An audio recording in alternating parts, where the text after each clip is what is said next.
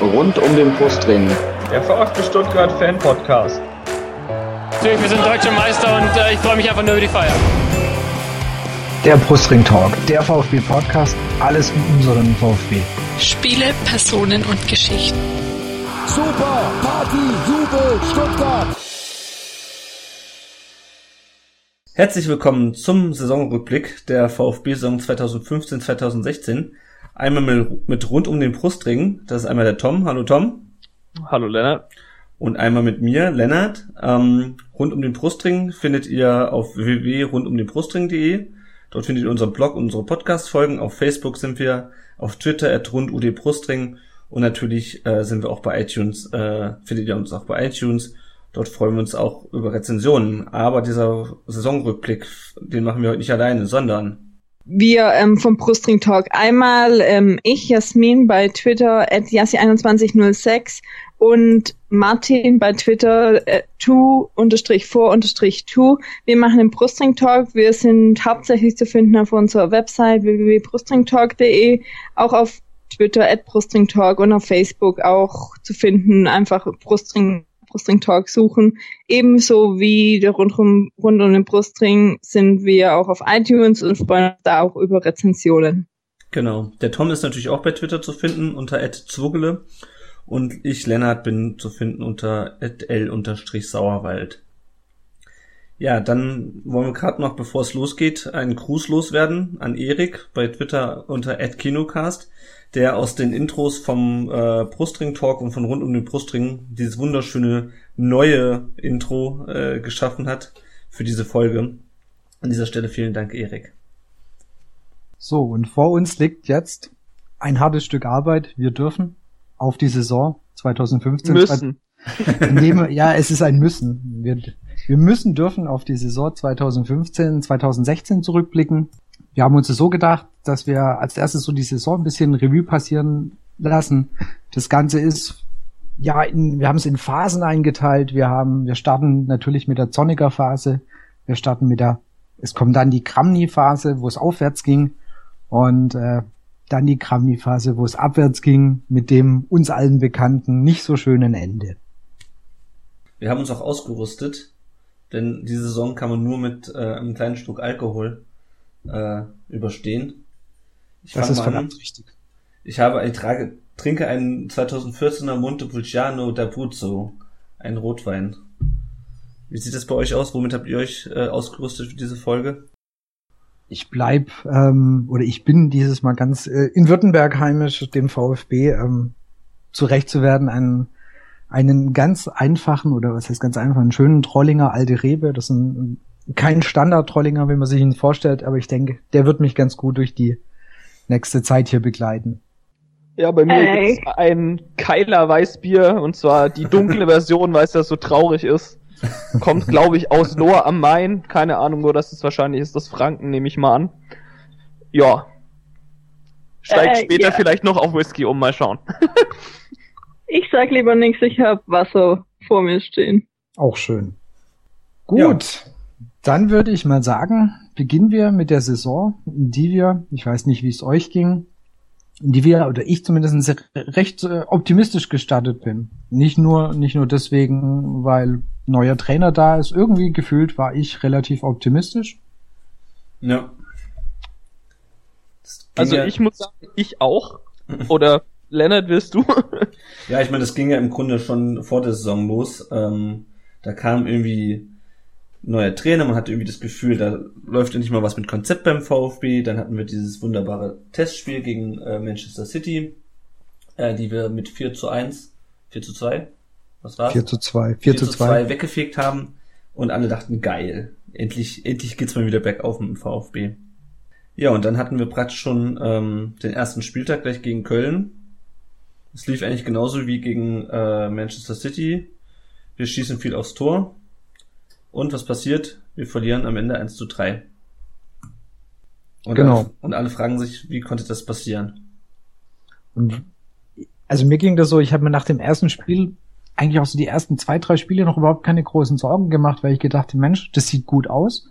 Klar, Abwehr, anderes Thema noch, da kommen wir auch, denke ich, mit Sicherheit noch drauf zu sprechen, aber am Anfang sah es für mich aus, ir irgendwann ist es Glück oder ist es einfach auf unserer Seite und mit dem Fußball, den wir da spielen, den wir zeigen, werden wir demnächst einfach auch Spiele gewinnen und dann wird es eine, eigentlich eine ganz gute Saison. Also so war mein Gedanke am Anfang von der Saison, die ersten Spiele. Ja, und man hatte eben auch noch die Euphorie, dass man noch äh, Manchester City geschlagen hatte. Man hat gesehen, dass die Mannschaft spielen kann. Und es war ja auch wirklich Pech, dass man so viele Chancen nicht gemacht hat. Da waren hundertprozentige dabei, die im Nachhinein für so viele Spiele hätten reichen können, Tore zu machen. Und man hat guten Fußball gespielt, wie man es lange schon nicht mehr hatte. Und auch diese, das komplette ähm, Verantwortlichen so war ja total positiv gestimmt. Der Dutt hatte eine starke Pressekonferenz gegeben. Zorniger hat einen Plan vorgestellt, den man damals gedacht hat, wird so funktionieren. Ähm, ist mal was dahinter, hatten wir schon lange nicht mehr in dem Sinne. Und dass es so funktioniert, hat man da echt nicht ahnen können zu der Zeit noch. Da muss ich ein bisschen dazwischen grätschen. Also ich war gegen Köln damals auch im Stadion auf der Gegend, gerade ausnahmsweise, weil ich sonst keine Karten mehr bekommen habe. Von da sah das dann natürlich noch geiler aus als aus der Kurve, weil man da natürlich auch diese ganze Verschieberei und dieses krasse Pressing gesehen hat. Ähm, war da auch noch brutalst euphorisiert und ähm, das hat dann aber ehrlich gesagt auch relativ schnell nachgelassen, weil die Taktik von Zorniger doch schon ziemliches Harakiri war, zumindest mit der Mannschaft. Also wir standen einfach nicht kompakt genug. Das war einfach äh, sehr attraktiv anzugucken, aber ähm, ja auch extrem schwer äh, oder oder extrem einfach auszuhebeln. Im Prinzip hat da dem Gegner ja ein Pass dann irgendwie in, äh, hinter unsere Abwehr gereicht und dann standen die teilweise alleine vorm Tor. Und ja, ähm, wir haben es schon angesprochen, nachher geht's wahrscheinlich noch äh, mehr auf die Abwehr. Aber ich weiß gar nicht, ob das wirklich so ein krasses Abwehrproblem war. Also sicherlich, da, äh, die sahen dann teilweise nicht gut aus, aber das lag meiner Meinung nach auch sehr viel an der Gesamtkompaktheit, sage ich mal. Also da haben vorne welche gepresst, in der Mitte haben zweimal kurz gepennt und das hat dann im Prinzip schon ausgereicht, dass ähm, der Gegner so viel Zeit hatte, dass er die Abwehr einfach überspielen konnte. Und da sahen die Leute dann natürlich auch nicht gut aus. Aber guter Fußball war es, aber einfach extrem fehleranfällig. Ja, und das genau. haupte vor allem auch an der, an der Chancenverwertung. Also wir hatten, ich habe das heute nochmal mir komplett in der Statistik äh, zusammengestellt. Wir hatten gegen Köln 16 Torschüsse. Ja, also aufs Tor, nebens Tor ähm, und haben ein Tor geschossen. Während Köln acht, Tore, acht äh, abgegeben hat und dreimal getroffen hat. Und ähm, ja, so verlierst du dann halt so ein Spiel, wenn du die Dinger vorne nicht reinmachst.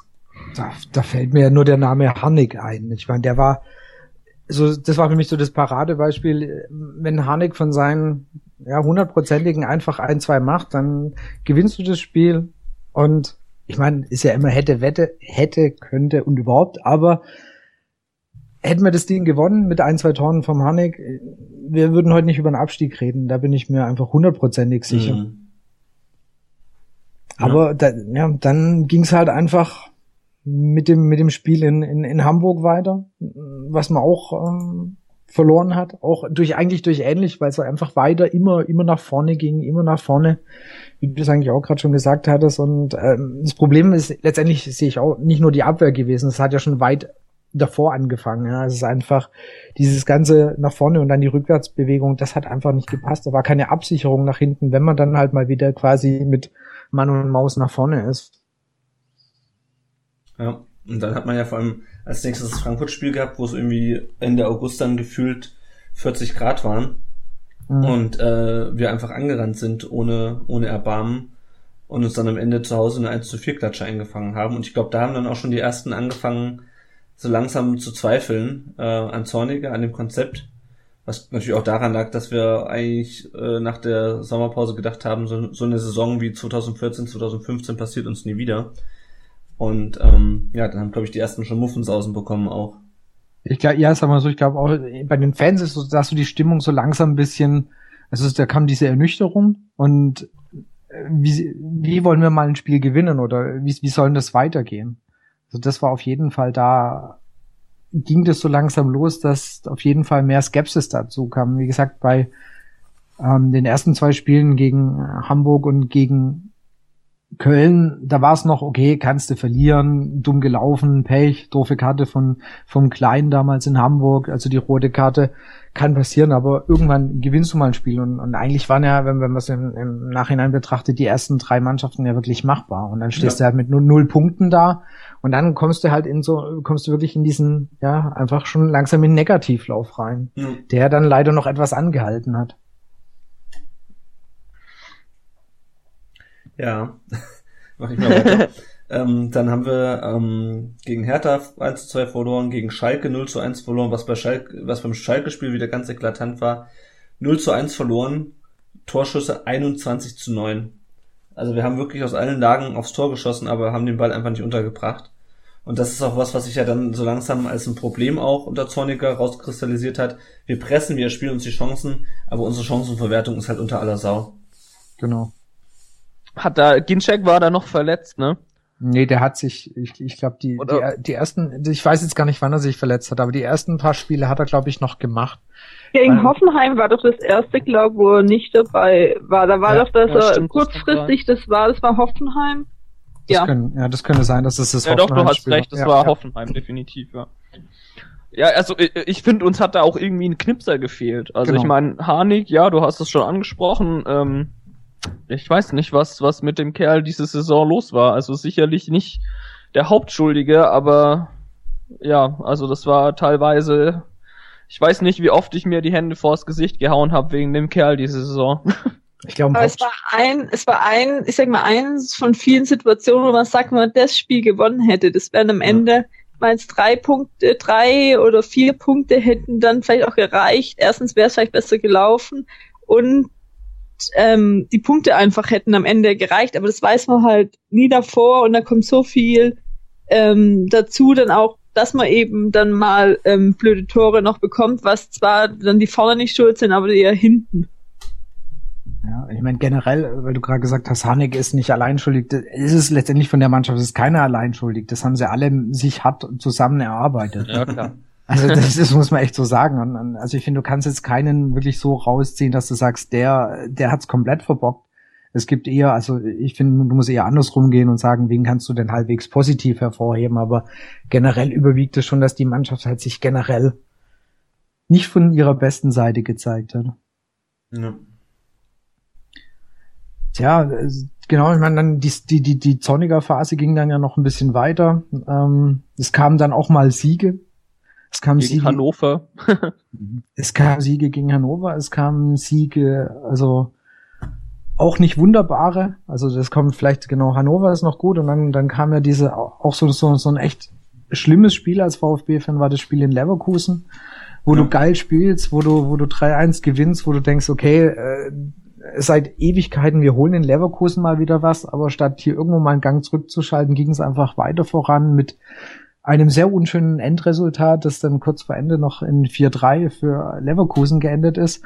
Und ich glaube, da war dann irgendwie so den letzten äh, klar, oder dann war so, selbst die, die sie irgendwie noch positiv gestimmt waren, haben gesagt, okay, dieses rein offensive, dieses ohne Alternative, wie es Zorniger so schön gesagt hat, alternativlos, das kann es nicht sein, weil äh, dass du ein 3-1 in Leverkusen so derart dämlich aus der Hand gibst, da musste man dann schon langsam wirklich dran zweifeln, ob wir die Saison so durchstehen. Ja, und das würde ich gern auch vorher noch einhaken. Da ja, haben okay. ja noch vorher die Spieltage gegen Gladbach und Hoffenheim zum Beispiel. Ja, also gegen ja. Gladbach kann ich mich noch erinnern. Ähm, das war, glaube ich, ein Mittwochsspiel, meine ich.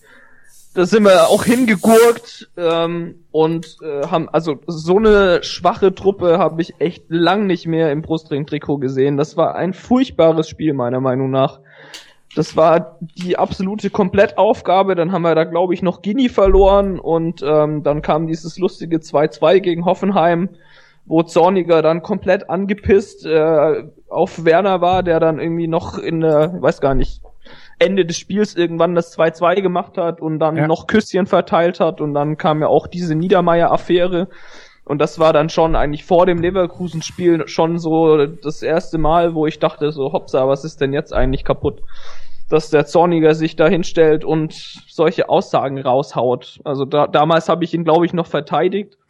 Ja. So von wegen, naja, die brauchen das vielleicht auch mal, vielleicht muss man den irgendwie so wachrütteln.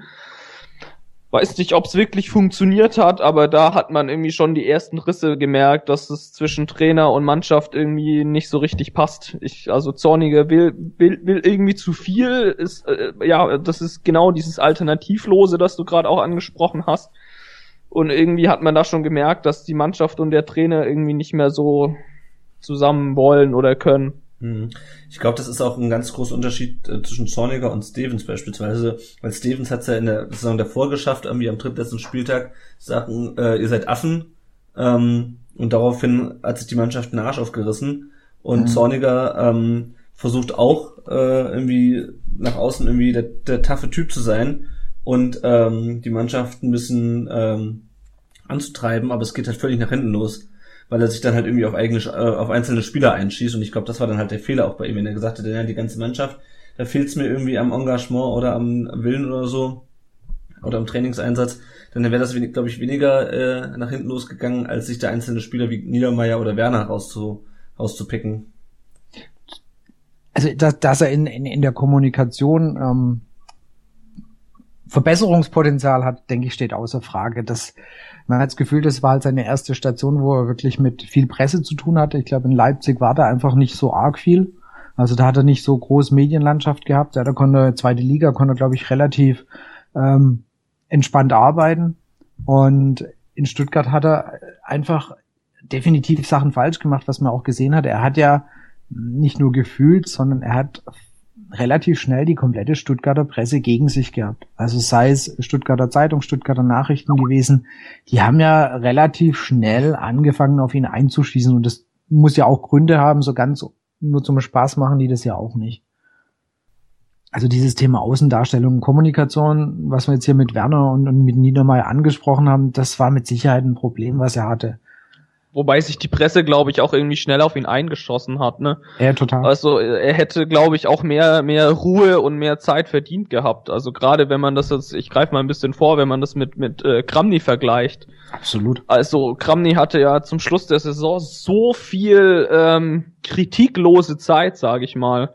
Also der hatte ja unendlich viel Kritik, nachdem es da dann mal diese paar Spieltage gut gelaufen ist und zum Schluss kam da ja eigentlich gar nichts mehr gegen den Trainer. Da ging es ja eigentlich dann nur noch um, um, naja, nur noch um die Mannschaft und ähm, ja, und das, also ich, wenn das so bei Zorniger ähnlich gelaufen wäre, weiß ich nicht, ob das so gelaufen wäre. Aber ja, er hat sich halt auch verscherzt, also irgendwo beide Seiten schuld. Im Nachhinein hat es ja auch eingesehen oder einigermaßen, wo er bei ähm, Sky 90 war oder ähm, Sport im dritten war auch noch mal, wo er gesagt hat, dass manches ähm, nicht so glücklich, aber klar, ist auch eher ein Typ, dem das dann egal war. Ähm, ist schwer zu sagen. Manchmal fand man toll, dass man mal einen Typ hat als Trainer. Es war halt in der Sache das genaue Gegenteil vom Kramdi dann später. Genau, also ich hatte das, glaube ich, auch schon mal in, in einer Folge vom ähm, Brustring Talk gesagt. Wenn wenn der Zorniger, wenn du die ersten Spiele gewinnst oder zumindest ein paar Punkte holst, dann hätten alle gesagt, Mensch, das ist mal wieder ein Typ als Trainer, das ist keiner, der, der allen nach dem Mund redet. Wenn es halt schief geht, erzeugst du halt eine extreme Fallhöhe damit und die hat er sich damit auch selber erzeugt. Also ja. ich, da kam, da kam dann irgendwie das eine einfach zum anderen dazu. Sportlicher Misserfolg, seine Aussagen, das kommt dann halt einfach doppelt auf dich zurück. Ja. Es war aber auch so ein bisschen antischwäbisch von Zorniger, so ein bisschen auf die Kacke zu hauen. Und ich glaube eigentlich, eigentlich ja, dass, dass, äh, dass, dass wir so jemanden brauchen irgendwie. Also jetzt nicht unbedingt äh, vor Arroganz strotzend oder so, aber wenigstens selbstbewusst mal hinzustellen und sagen so, ey, wir können das, es ist so, so und so. Und das hat er irgendwie gemacht, aber das äh, ist bei vielen auch überhaupt gar nicht angekommen. Und es liegt schon auch so ein bisschen an der, weiß ja, an der Mentalität irgendwie. So der Schwabe an sich, äh, ich kann das sagen, ich bin selber einer, äh, ist glaube ich schon eher so, äh, der haut halt nicht so gern auf die Kacke, nicht so richtig nee. zumindest. Also nee. man ist, man ist schon stolz, was man so hat und was man so geschafft hat und zeigt das auch, aber halt eher so ein bisschen subtil. Man, man lässt da halt eher so, ja, die Taten sprechen, sag ich mal. Genau. Steht halt der Benz vorm Haus, oder? Genau, den wollte also, ich auch gerade sagen. Ja. Und, und, oder ja, vorm Haus, das ist ja wieder, ja, genau das gleiche eigentlich. Ja, aber, aber eigentlich genau das Schwäbische ist eigentlich eher so ein bisschen das Understatement. Ja. Obwohl er eigentlich ja ein Schwab ist, eigentlich muss er es ja wissen. Also irgendwie war er da dann, ja, weiß nicht, ob man ihm das wirklich vorwerfen kann, aber er hat schon die Fresse ein bisschen vollgenommen und das war schon so, naja. Ja, Kommunikation, äh, ja, ne? sehr verbesserungswürdig, aber ich glaube, das weiß er mittlerweile auch. Ja. Absolut. Das Problem war, glaube ich, einfach, dass er einfach keine sportlichen Argumente hatte. Also. Ja. ja. Genau. Weil, wie gesagt, wenn das funktioniert, ja, wenn, wenn, wenn, wenn sein System funktioniert oder wenn du die Spiele gewinnst, dann kann er solche Dinge raushauen, da würde keiner was sagen. Aber wenn es, wie gesagt, wenn es dann halt nicht läuft, dann ist halt einfach Kacke. Ich glaube, komplett verloren hat es, wie du schon gerade gesagt hast, echt bei diesem 4-3 gegen Leverkusen. Ja. Das war äh, also definitiv eines der Knackpunktspiele, glaube ich, weil ähm, das war dann echt so, Angriff ist die beste Verteidigung, stimmt vielleicht auch ganz oft, aber das war einfach so saudämlich verloren, das Spiel, das, das äh, geht auf, ging auf keine Kuhhaut. Und ironischerweise hat man ja dann danach eigentlich gegen Darmstadt richtig beschissen gekickt. Und gewonnen. Und da dann irgendwie 2-0 gewonnen und dann kam ja, ich weiß nicht, was dann für ein Spiel nee, dazwischen glaub, war, aber dann kam ja noch das ominöse Spiel gegen Augsburg und da war es ja dann alles zu spät. Also da hat, äh, da waren Freunde von mir im Stadion, die eigentlich schon länger nicht mehr ähm, gegen Stuttgart waren. Da gab es, glaube ich, irgendwie so eine Aktion im Familienblock, total günstig irgendwie. Und äh, ja, die Aktion ging, glaube ich, ziemlich nach hinten los. Sie werden sich in den nächsten zwei, drei Jahren wahrscheinlich auch kein Spiel mehr angucken. Weil, also da hat die Mannschaft ja komplett gegen den Trainer gespielt. Also das sagt sich zwar immer so leicht, ich glaube nicht, dass eine Mannschaft das aktiv machen kann. Aber was da geboten wurde, das war echt unter aller Sau und da ist man ja auch komplett zu Recht 0-4 untergegangen. Ja, man hat halt einen, den Eindruck, es ist ihnen ein Stück weit egal. Ja, genau. Das war, ihnen war einfach egal, wie das Spiel ausgeht und was passiert. Das hat, das finde ich auch, hatte man da wirklich so das Gefühl, dass du da war null Emotionen, null irgendwas drinnen. Ja, verlierst du halt 0-4, okay. Geht schon. Was ja dann auch sein letztes Spiel äh, als Trainer war. Ähm, ich fand's, ich fand die, die, die Trainerentlassung, äh, stehe ich immer noch dazu, eigentlich ein, einfach zu früh, zu, ähm, jetzt nicht überhastet, das ist mit Sicherheit falsch, aber eigentlich noch zu früh. Wir hatten es ja vorhin gerade schon gesagt, wie lange du an Kramny festgehalten hast und wie du dann im Vergleich, wie lange du an Sonniger festgehalten hast, wo du am Anfang sagst, das ist unsere neue Richtung, dann musst du halt länger als diese 13 Spieltage an dem System oder an dem neuen Trainer festhalten. Ich denke, da ist dann wirklich extrem viel Druck auch aufgebaut gewesen durch die Presse und so weiter und ich ja. glaube, man ist da einfach wirklich eingeknickt. Und ähm, naja, man hatte dann halt auch echt nicht mehr viele Argumente für Zorniger. Also ich habe sie dann, ich, ich habe die äh, Entlassung eben auch kritisiert. Also ich finde es auch jetzt eigentlich noch so in Retrospektive hätten wir den, klar, wir sind abgestiegen. Worst case, ich meine. Hätte nicht schlimmer werden können. Die, ja, wegen mir hätten wir die ganze Saison mit Zorniger spielen können. Wahrscheinlich, weiß ich nicht, ob es äh, besser gewesen wäre. Aber man hat halt so ein bisschen wieder die Mannschaft gewinnen lassen. Ja. Klar lag es irgendwo am, am, am System definitiv. Aber ja, ich glaube, da hatten einfach die falschen Leute da in der, in der Mannschaft irgendwie was zu sagen. Und genau. ähm, ja, man ist da dann so ein bisschen eingeknickt und ja, als Kramni dann kam, dann ging es da irgendwie wieder aufwärts, weil die dann wohl irgendwie wieder Bock gehabt haben. Und das finde ich äh, absolut unprofessionell und auch irgendwie, ja, es kommt mir so falsch vor, da dann so den Trainer als Bauernopfer rauszuhauen, auch wenn er Fehler gemacht hat. Aber ja, ja, also ich hatte auch so das Gefühl, da die Mannschaft hat mal wieder, du musst ja einfach, wenn du die letzten Jahre zurückguckst, du musst einfach sagen, sie hat mal wieder gewonnen. Sie, ja. hat, mal, sie, hat, sie hat's mal wieder geschafft, einen Trainer, auf den sie dann doch irgendwie keinen Bock mehr hatten, äh, abzusägen. Und, ja, so es, glaube ich, auch damals bei uns im Podcast genannt. Ja, also weil äh, es war wirklich, also ein, ein äh, Niedermeyer, die, die Aussage gegen Niedermeyer von Zorniger mit Sicherheit echt nicht okay, ja. Man kann von ihm halten, was er will, aber quasi in, in dem Interview so, ja, bloßzustellen, das muss einfach nicht sein. Und ich denke, Niedermeyer hat einfach mit, mit anderen einen ziemlich starken Einfluss in der Mannschaft. Und dann hast du halt als Trainer verloren. Die Aussage gegen Werner zum Beispiel fand ich gar nicht so schlimm. Ich glaube, das, das hat er gebraucht. Ja. Aber jemand dann quasi zu ähm, kritisieren, der nur auf der Tribüne sitzt, das ist schon schle mega schlechter Stil eigentlich gewesen, genau. weil der, der, kon der konnte sich ja eigentlich gar nicht wehren. Also der, genau. der steht ja nicht mal auf dem Platz und wie soll das gehen? Also der, das war einfach schon, ja, ich glaube ja auch, auch dass grundlos.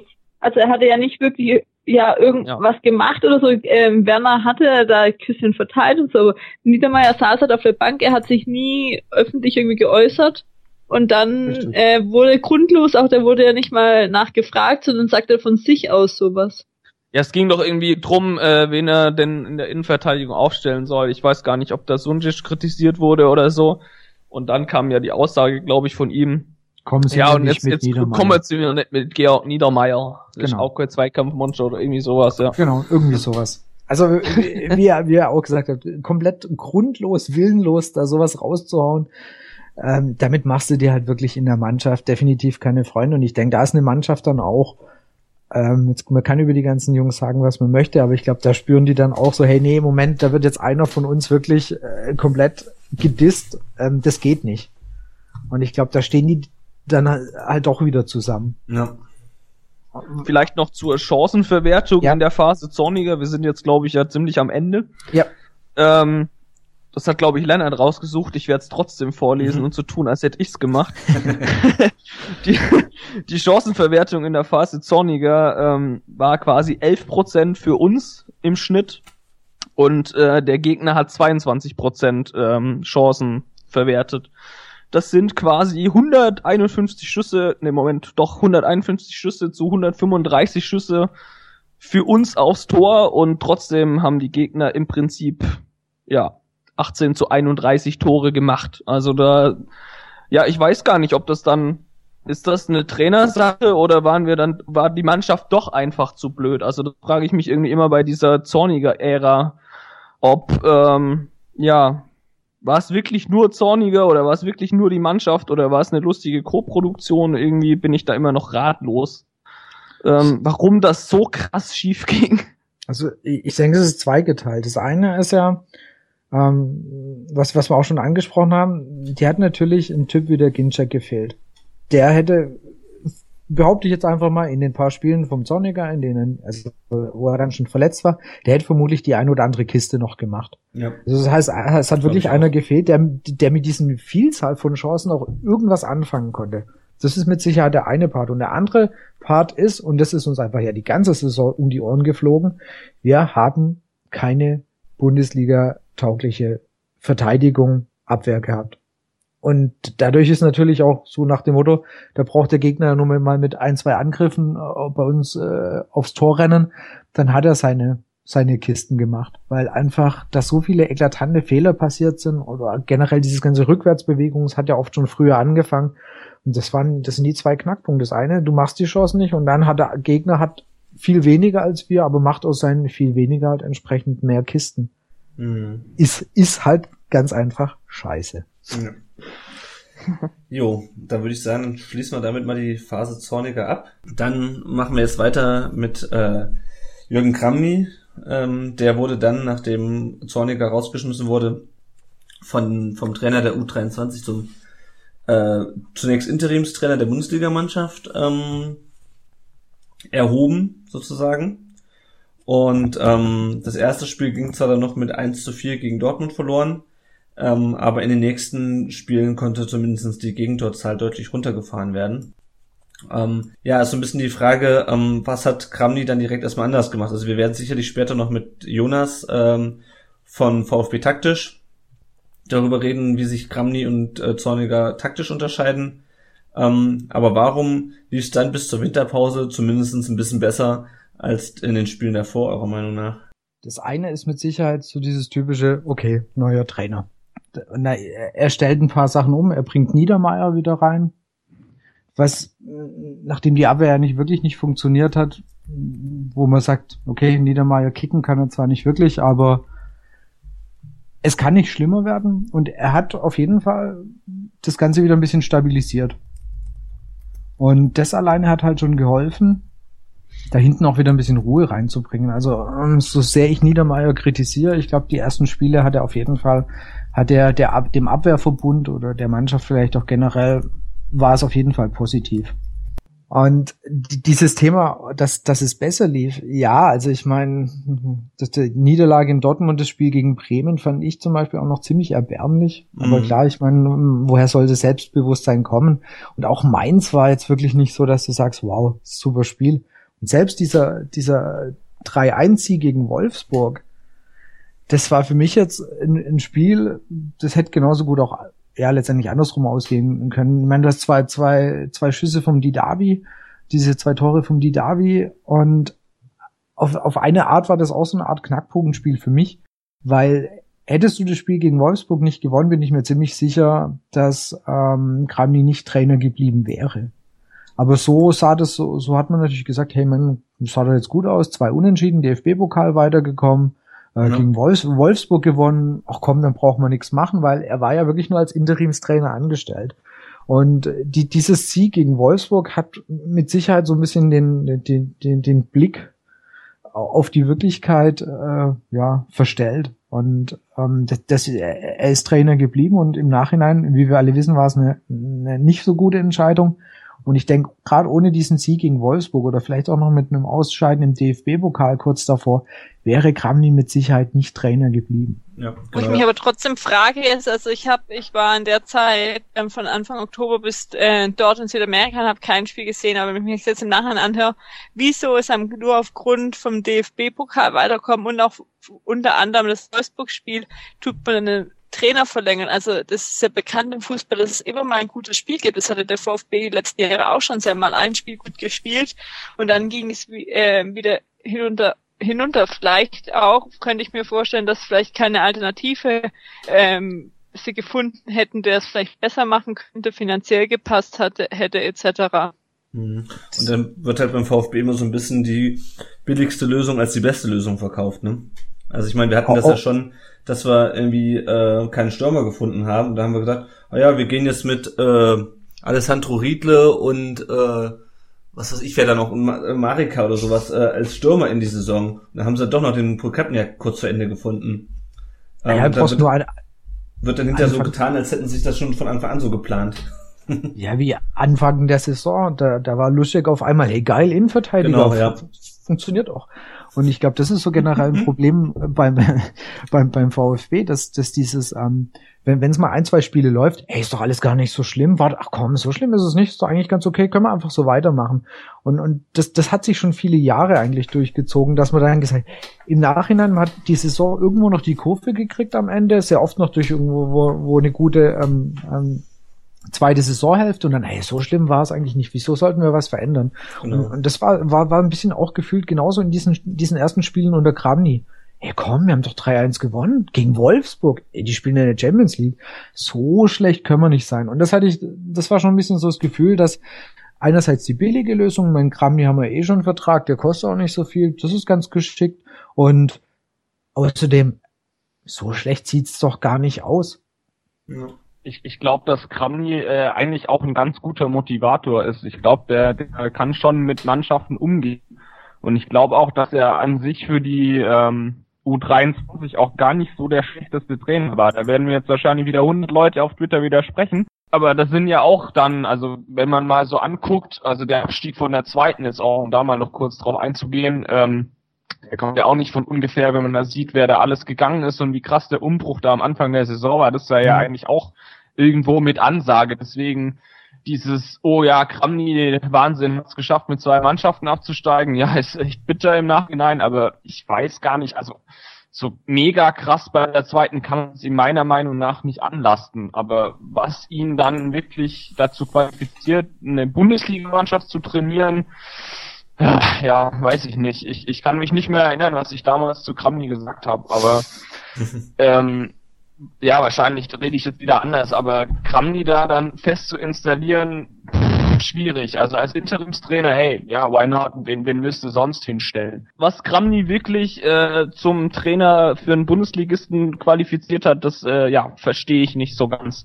Und er konnte auch dieser Sieg gegen Wolfsburg irgendwie nicht, nicht ähm, ja, drüber hinwegtäuschen. Ich finde, er hat gerade am Anfang sehr viel von Sonniger profitiert. Ähm, das ist zumindest meine Meinung, so richtig nach, nachprüfen äh, kann ich es natürlich nicht. Ich glaube, also können wir nachher gerne noch mit VfB taktisch diskutieren. Ich habe mal so populistisch in unser Skript geschrieben, ähm, ich glaube, Gramny hat einfach alles 15 Meter weiter nach hinten geschoben und nicht mehr so krass pressen lassen. Das war's dann. Und irgendwie, wenn ich wieder vorgreife, ähm, arg viel weitere Ideen hatte er auch irgendwie nicht. Also da, wo es dann wieder schlecht lief, kam relativ wenig von Kramny meiner Meinung nach, also enttäuschend wenig. Also ich habe mich dann ja nach nach der guten Phase auch sehr mit ihm angefreundet irgendwie, aber ja, dann kam irgendwie nicht mehr so viel. Ja, ja also das ist das eine ist, klar, dieser Trainerwechsel und dann war gefühlt einfach auch mal dann das Glück eher mal auf unsere Seite. Ja, das heißt, es sind mal Dinge reingegangen, die davor nicht reingegangen sind. Du hast mal den Fernschuss gehabt oder irgendwas, irgendwas äh, einfach, was auf unserer Seite war und der Gegner hat vielleicht mal das bisschen mehr Pech gehabt, was am Anfang vielleicht mehr Glück gehabt hat. Also ist nur dieses, äh, auch wenn wir jetzt gerade in der Bundesliga sind, beim DFB-Pokal gegen Braunschweig, ja, ich meine, diese, der Pfostenschuss von den Braunschweigern und mm. laut, lauter so Sachen, auf einmal hast du halt auch ein bisschen mehr wieder Glück gehabt. Ja. Und dann das hat halt vorher gefehlt hat.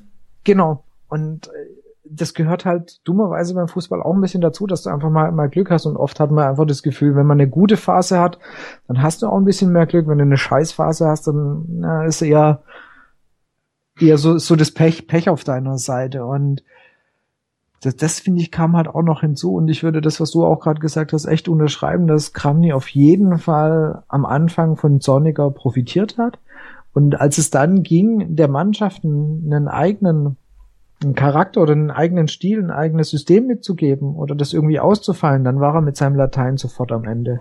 Und mhm. das war dann halt einfach nach dem Spiel gegen ähm, allerspätestens gegen Hoffenheim, wo er einfach nicht mehr geschafft hat, irgendeinen einen Input, irgendwas am System, irgendwas in der Mannschaft zu ändern. Mhm.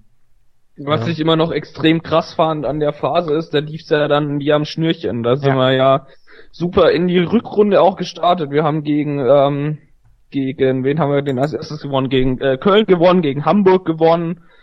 Ähm, dann haben wir da Frank Frankfurt auswärts 2 zu 4 äh, in einem brutalen Spiel weggehauen. Also ich fand das, das total lustig, hat, hat mega Spaß gemacht. Da, ich weiß gar nicht, ob es das Spiel war, aber da gab es dann ja hier diese wie ist das schön Gesänge in der Kurve. Da dachte man ja, man ist komplett gerettet. Und wie man dann so auf die Fresse fallen konnte. Ja, dann kam ja vor allem das, noch das, das, das, das müsst ihr mir mal bitte jetzt erklären. Ja. Was, was ist denn da eigentlich ein, passiert? Dann kam auch noch ein Sieg gegen Hertha. Die waren zu dem Darf Zeitpunkt auf Tabellen ja. Dritter ja. gegen genau. fünften Schalke 1 zu 1. Genau, und dann kam das äh, Spiel Hannover. gegen Hannover, wo man damals noch gesagt hat, okay, das war mal ein Spiel im Nachhinein gesehen. Mein war Waterloo. das mit dein Waterloo, ja, war das eines der mit entscheidenden Spiele im Nachhinein, so gesehen, Waren. mit dem dann Spiel. Und genau, das war ja auch noch diese englische Woche, wo wir dann Hannover, Gladbach und Hoffenheim, wo man die ersten beiden Spiele in der englischen Woche schon mal verloren hatte, gegen Gladbach auch ziemlicher Untergang war. Äh, da, äh, kurz äh, eine Frage. Ähm, Hannover war diese Ostergeschichte, oder? Da war Ostern oder so, wo, wo die Mannschaft dann irgendwie vier Tage in Urlaub geschickt wurde oder so. Nee, das war Ende, Ende Februar war noch nicht Ostern, oder? Oder war wann war das? Am 27.02. Das ist mir, ah, okay. das weiß ich gar nicht mehr. Also ich oder war das, also ich kann mich irgendwie an eine Aussage von Dutt erinnern, die er dann auch im SWR, glaube ich, da als Fehler bezeichnet hat, weil sie die Mannschaft dann irgendwann mal äh, in Urlaub geschickt hatten, weil sie dachten, alles ist vorbei.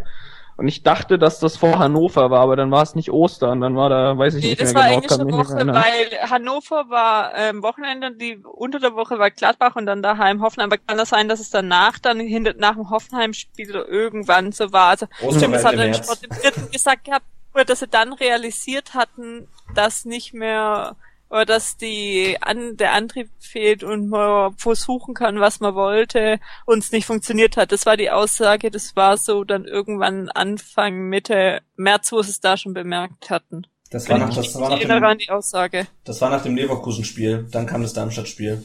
Das, das war Ostern, die Osterpause sozusagen. Und ich glaube, das, das ist wirklich so, das ist das Problem im, im gesamten Verein. Man war in den, zu dem Zeitpunkt gegen Hoffenheim, da hast du einen riesen Abstand nach hinten gehabt. Du warst gefühlt gerettet. Ja. Und, dann steht, und dann steht der ganze Verein. Du hast da. ja sogar nach vorne geguckt, da haben ja die ersten genau. Idioten schon von Europa gelabert. Richtig, genau. Ja. Und dann, dann, dann war so, ey, wir sind gerettet. Also da kann nichts mehr passieren. Und dann nimmst du, und damit, äh, dann genau, dann kommen so Sachen wie äh, hier Urlaub oder oder du fängst an über, über Vertragsverlängerungen für Niedermeyer nachzudenken, weil so schlecht ist er ja gar nicht. Und und damit machst, setzt du halt einfach so eine oder machst du so eine Aussage, so eine Ansage. Wir sind eigentlich sicher. Und damit ist der komplette Druck, ist alles von der Mannschaft weg. Und dummerweise lebt das der komplette Verein vor. Und das war, hat war laut Dutt Kramni alle so, ja, ey, wir sind die Besten, es ist alles gerettet, das können wir noch ein bisschen schön spielen, genau, eventuell können wir sogar nach oben gucken. Und du hast da halt keinen, der sagt, Leute, nee, und Druck und das muss alles, das muss weitergehen, wir müssen, wir müssen weitermachen und es ist der Anspruch da, weiter Spiele zu gewinnen. Und sobald du halt, glaube ich, bei der Mannschaft das einfach dies, diese, diese Anforderung oder dieses, wir müssen gewinnen oder wir können oder wir sollen, nicht wir sollten, also der Anspruch des VfB ist auch weiterhin zu gewinnen. Wir sind der VfB. Damit hast du ihnen den Druck rausgenommen und dann haben die halt mal munter vor sich hingekickt und dann verlierst du halt wieder Spiele und dann bist du wieder in dem Negativlauf drin wie Anfang der Saison. Ja. Aber das war jetzt nicht nur die, sondern es war schon viel früher. Also gegen Hertha am 21. Spieltag nach dem Sieg hat Gentner gesagt, wir können jetzt befreit ins Stadion fahren, weil wir nicht mehr unter allen Umständen punkten müssen. Genau. Und zu dem Zeitpunkt ist man gerade von unten rausgekommen. Da hatte man, äh, ähm, da war man lang noch nicht gerettet. Man war zwar in dem positiven Lauf, hat gedacht, es läuft so, aber selbst wenn es auch schon vom Kapitän aus der Mannschaft sowas kommt, nicht nur auch von den Offiziellen. Das, das meinte ich ja. Das, das sitzt so komplett in diesem Verein drin, dass du viel zu schnell, viel zu zufrieden bist, dass du dir viel zu schnell, viel zu bequem machst in, in, in der Situation, in der du dich befindest. Kann ja nichts mehr passieren oder wir stehen noch ganz gut da. Und das ist, äh, ähm, das ist das, was andere, äh, was es in anderen Vereinen gibt. Na, natürlich, wir brauchen jetzt nicht ein, ein Stück weiter äh, Richtung Bayern zu gucken. Das ist das ist überhaupt nicht unser Maßstab. Darum geht geht's auch erstmal nicht. Aber du hast, du hast, du hast dort Leute wie Rummenigge, wie Sammer, wie früher, wie Hönes, die waren einfach nie, die haben immer, immer gesagt, weiter, es muss immer weitergehen und ähm, es ist, und selbst wenn du Meister bist, du versuchst die Spiele weiter zu gewinnen, da ist einfach so diese dieser Wunsch nach Siegen, nach Erfolg ist dort viel stärker beim VfB. Ey, jetzt haben wir es ja wieder geschafft, wir steigen nicht ab. Ja. Jetzt können, können wir es uns bequem machen. Und, und das sitzt, Jasmin, du hast es genau gesagt, wenn, wenn an die Aussage von Gentner kann ich mich jetzt dann auch wieder erinnern. Und das ist natürlich, das ist fatal, solche Aussagen, weil damit nimmst du die Spannung komplett raus, meiner Meinung nach. Ja. Aber das Absurde ist bei uns aber auch, finde ich, jetzt mal die letzte Saison ausgenommen, da war das nicht so. Aber irgendwie braucht die Mannschaft gefühlt ähm, so eine extreme Komfortzone. Also hast du zu viel Druck, funktioniert nicht, weil äh, Panik. wir verlieren bestimmt wieder. ja. Äh, ist ja total, oh Gott, oh nee, oh ja. äh, total gelähmt. Und dann gibt's aber auch äh, ja genau das andere Extrem, wie nach ähm, ja das sieht man an der Aussage von Gentner nach dem Hertha-Spiel. Ja ja, jetzt ist ja eigentlich alles gut, voll chillig. Jetzt können wir ja total befreit da in die nächsten Spiele. Wir brauchen ja die Punkte gar nicht, alles gut. Und dann ist die Spannung komplett raus. Und irgendwie bei anderen Vereinen wie, ich weiß nicht, Darmstadt oder Mainz Bremen, oder Frankfurt. diese ganzen Pissclubs einfach, da, die haben einfach alle Bock und äh, irgendwie zu kicken. Die sind froh, Bundesliga spielen genau. zu können. Ähm, hauen da trotzdem alles raus, wollen gewinnen, ähm, haben auch vielleicht, also gerade bei Darmstadt, die haben ja nichts zu verlieren, wenn die absteigen, so what? Da kräht kein Hahn danach. Aber ja, weiß ich nicht. Irgendwie, das, das finde ich so absurd bei uns. Ja, dass, dass das so, man, man hat so dieses High-Level, da geht's nicht, und dieses Low-Level, da geht's nicht nur dazwischen. Mhm. Du musst dir nur mal ähm, Bremen und Frankfurt, die direkten Konkurrenten im Abstiegskampf angucken. Ja? Also die schaffen es irgendwie am drittletzten Spieltag einen direkten Konkurrenten mit 6 zu 2 wegzufiedeln, die Bremer. Ja. Und wenn du die Frankfurt in der Relegation angeguckt hast, natürlich war das jetzt äh, kein fußballerischer Leckerbissen, ja. Aber der hast halt gesehen im Rückspiel, die haben alles reingeschmissen, ja. Die haben alles versucht, um den Abstieg zu verhindern. Ähm, und ich glaube, wenn wir in dieser Relegation gegen Nürnberg gespielt hätten, äh, ich glaube, wir wären schon im Hinspiel abgesoffen. Aber das war jetzt auch nur diese Saison. Letzte Saison hatten wir eben auch am Ende diese, diese Siegesserie oder die Euphorie, dass das bei uns dann so war wie dieses Jahr bei Werder Bremen.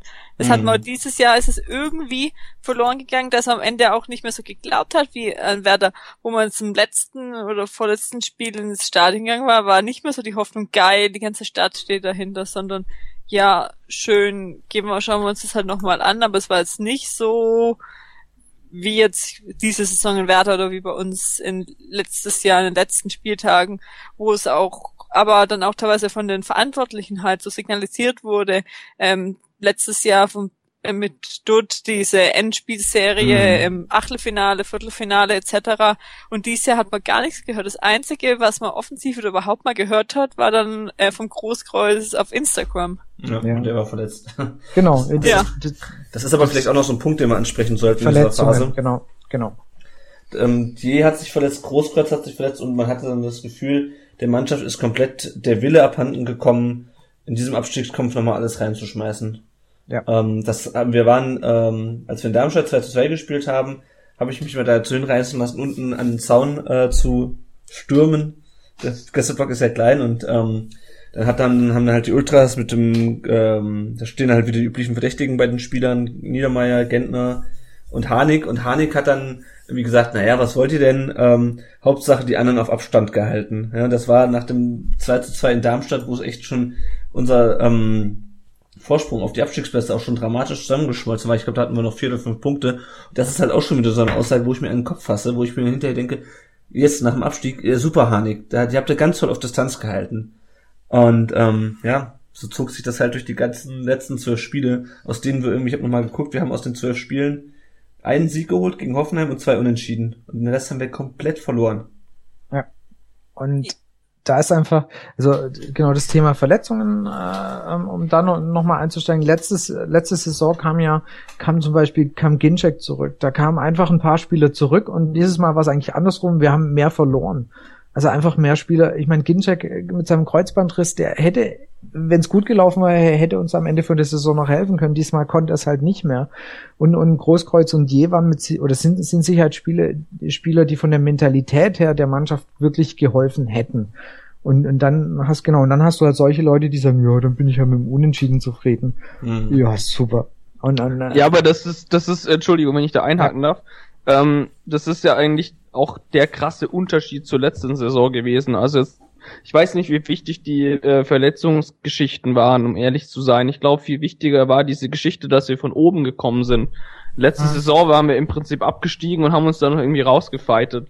Und ja. jetzt kommen wir von oben und dann kommt so eine Scheiße wie von Hanik raus. So, was wollt ihr denn? Haben doch auf Abstand gehalten. Hier, Wahler sagt äh, nach Darmstadt, dass Zusammenwirkung zwischen Trainermanagement und Mannschaft passt. Und die Mannschaft ist inzwischen stabiler als früher. Mhm. Ja, Wahnsinn. Krass, super.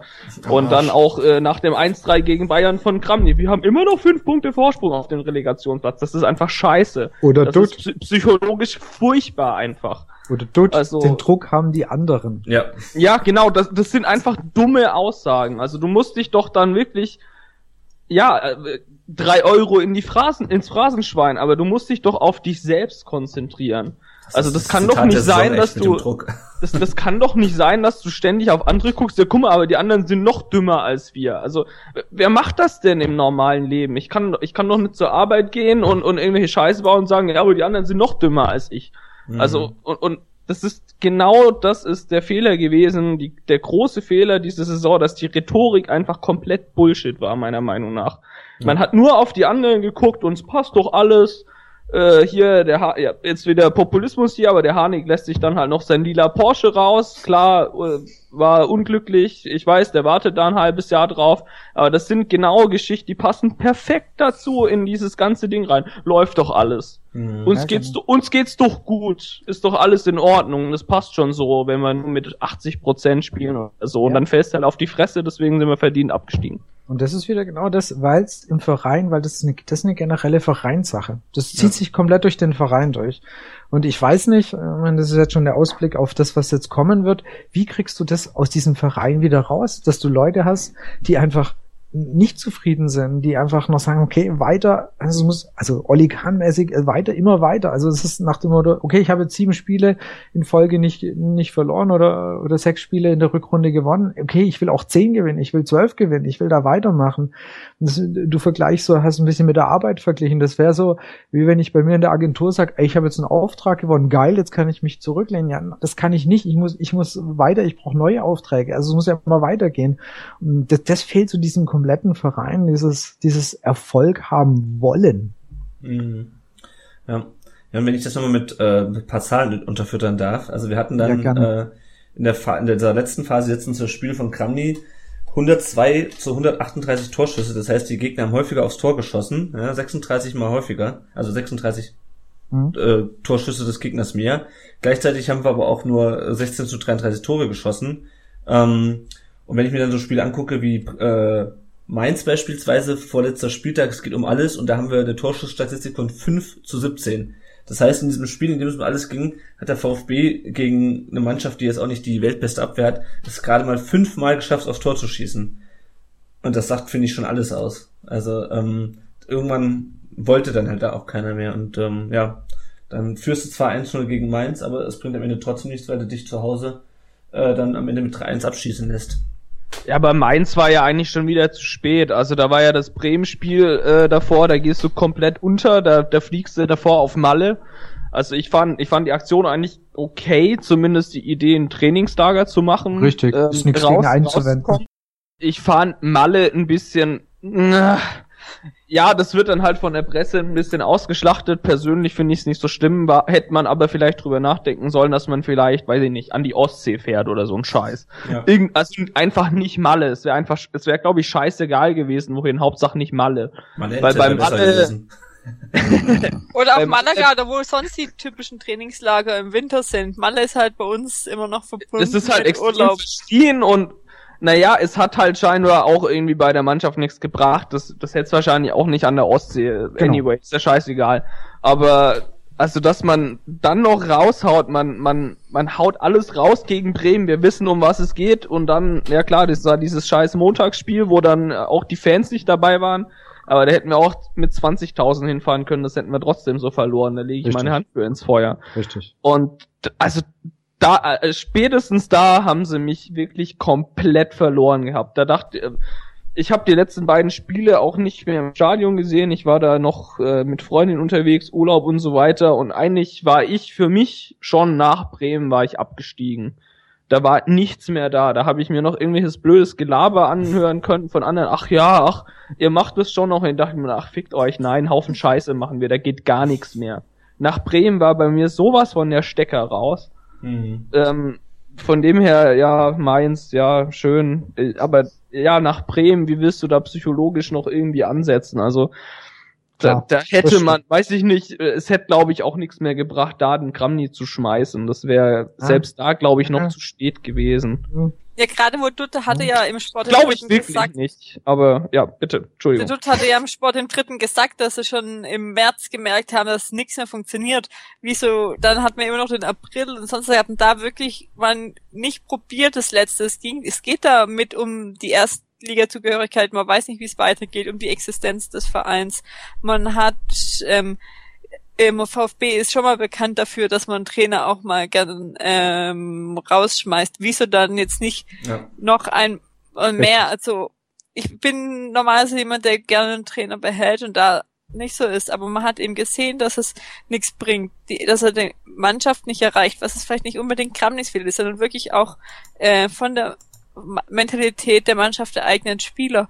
Aber da muss man eben dann noch das letzte versuchen und vielleicht dann auch ein Trainingslager noch früher machen, irgendwelche anderen Reize. Manchmal ist es halt in Anführungszeichen auch Glück. Letztes Jahr stand diese die Aussage mit den Affen mit, das war jetzt auch nicht so geplant, aber mit irgendwas verbindet man es. Man muss die Mannschaft packen, und die Mannschaft vom VfB, wie wir es vorhin schon hatten, ist eben bekannt dafür, dass die eher mal äh, schwieriger ist gegenüber auch Trainern. Mhm. Ja, also ich habe auch, ich habe auch so dieses komplette Unverständnis. Der VfB, der bekannt dafür ist, jeden Trainer rauszuschmeißen, wenn es mal irgendwie zwei, drei Spiele nicht läuft. Und jetzt geht es so steil bergab, steiler kann es nicht mehr bergab gehen. Und alles in Ordnung, wir halten an, äh, wir halten an Kramny fest. Das ist auch nächste Woche noch unser Trainer. Und du denkst, das kann nicht wahr sein. Vor allem jetzt eben mit dieser Aussage, wir haben es schon früher gemerkt, wie du dann noch an ihm festhalten kannst. Und diese aller, allerletzte Chance, die du noch hast, das ist wirklich so noch, dass diese eine verdammte Patrone noch in deiner mhm. Knarre drin. Und die, die nutzt du nicht. Aber ich glaube, hätte, hätte, wie gesagt, ich glaube, es hätte vielleicht sogar echt noch was nach Bremen geholfen. Einfach diesen, ein Typ, der sich hinstellt, einfach das Kramni nicht mehr an der Seitenlinie stellt. Du hättest, du hättest wahrscheinlich irgendjemand hinstellen können. Du hättest einen von uns vier hinstellen können. Es wäre wahrscheinlich komplett egal gewesen. Sie hätten, davon bin ich echt überzeugt, sie hätten anders gekickt. Und es hätte vielleicht eben diese fehlenden Punkte uns gebracht. Und so war es einfach eine verlorene Chance, die ich nicht nachvollziehen kann. Die Frage ist halt, wann, wann hätte man ihn wechseln sollen, so ungefähr? Wirklich nach Bremen erst Nach, oder Augs nach Augsburg. eigentlich nach Augsburg, Augsburg aber da kam dann Fall. Dortmund und, Aber und genau, dann- man da dann wieder, kannst du, dann hättest du ihm Zeit gegeben, weil du konntest damit rechnen, dass er Gegen gegen Dortmund Dortmund, verliert. Ja. Und dann Ja, hättest du ihn bis zum Bremen, hättest zwei Wochen, war da nicht noch Länderspielpause? Richtig, nee, da das war waren, die, doch, da war die Ja, doch. Länderspielpause, genau. das waren 16.04. bis 2.05., also einen halben Monat hättest du Zeit gehabt, von Augsburg bis auf Bremen die Mannschaft vorzubereiten. Ja. Und dann hättest du noch Mainz gehabt, wo man sagen konnte, hättest immer noch Chancen gehabt und gegen Wolfsburg, Wolfsburg war damals auch in einem Tiefer, hättest auch gesagt, hättest du auch noch Chancen gehabt äh, und dann kann immer mal was passieren, dass er gewinnt. Dortmund war ja es auch schon so gut wie rum, da hätte es vielleicht auch noch ein Unentschieden durchglück, das weißt du es äh, nie, auch noch ähm, bekommen Frankfurt hat auch gegen Dortmund gewonnen. Ich meine, die haben es auch irgendwie geschafft, ja? Ja. Zwei Wochen später. Du weißt es, du kannst es eben, dass es viele hätte, wäre, wenn, aber Natürlich. du weißt es nie, vielleicht hätte es auch geklappt, wir sind da nicht drin. Es war, ähm, ja, jetzt kann man gut danach ähm, schlau reden, aber am Ende jetzt so, um wirklich bis zum Abstieg zu kommen, hat man es eben auch selbst verdient, wenn man wirklich in der Siegesphase von den acht Spielen hat man 55 Prozent aller Punkte hintereinander geholt in einer in der Saison.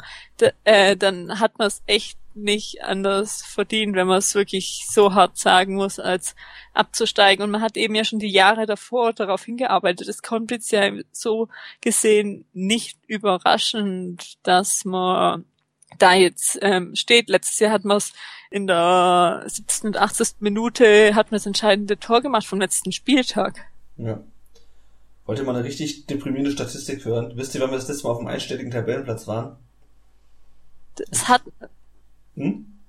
äh, 2000, nee, äh, nee, 11 oder 12, nee, 30. November 2013. 13. Ja. Stimmt. Stimmt, das war auch, das war dem Zeitpunkt, wo man auf Platz 11 war, waren wir ja zwischendurch mal ein Spieltag. Das war ja schon das Beste seit Ewigkeiten davor. So viel stand mir nicht. Und inzwischen ist überwiegen ja die Spieltage, wo man auf 16, 17 oder 18 steht, schon seit Jahren. Ja. Ja, wollen wir Tja. damit die Bundesliga-Saison im Überblick Beenden. abschließen? Ich wollte auch sagen, hiermit können wir das Kapitel Ich- ich dachte, Bundesliga ich- schließen. Oh Gott, ey, hör doch auf. Dem Scheiß. Ja, ich finde, das Schlimme ist, die wird das oft wieder, also ich hatte es gefühlt, oder man hat mir auch gesagt, ich habe es relativ gut weggesteckt. Aber dann, dann, dann, dann liest du sowas, was wir heute hatten, im Rasenfunk bist du in der zweiten Liga einsortiert und dann denkst du, scheiße. Ja. Es ist- Kicker auch, es- kicker.de, das ist auch ganz Ja, bitter. genau. Genau, e- es ist wirklich wahr. Es ist nicht Ich- nur irgendwie ein beschissener Traum, es ist wahr. Na, ich war am Wochenende äh, zu Hause, also in der Heimat. Ich äh, wohne ja in Frankfurt.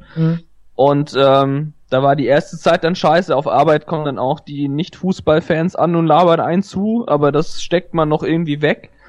Aber sonst hat man eigentlich irgendwie seine Ruhe. Aber als ich dann jetzt da mal dieses Wochenende zu Hause war, heilige Scheiße, ich bin echt froh, dass ich nicht mehr da wohne im Moment.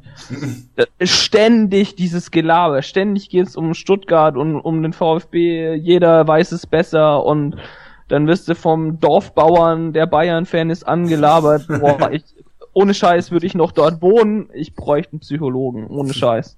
Also, puh.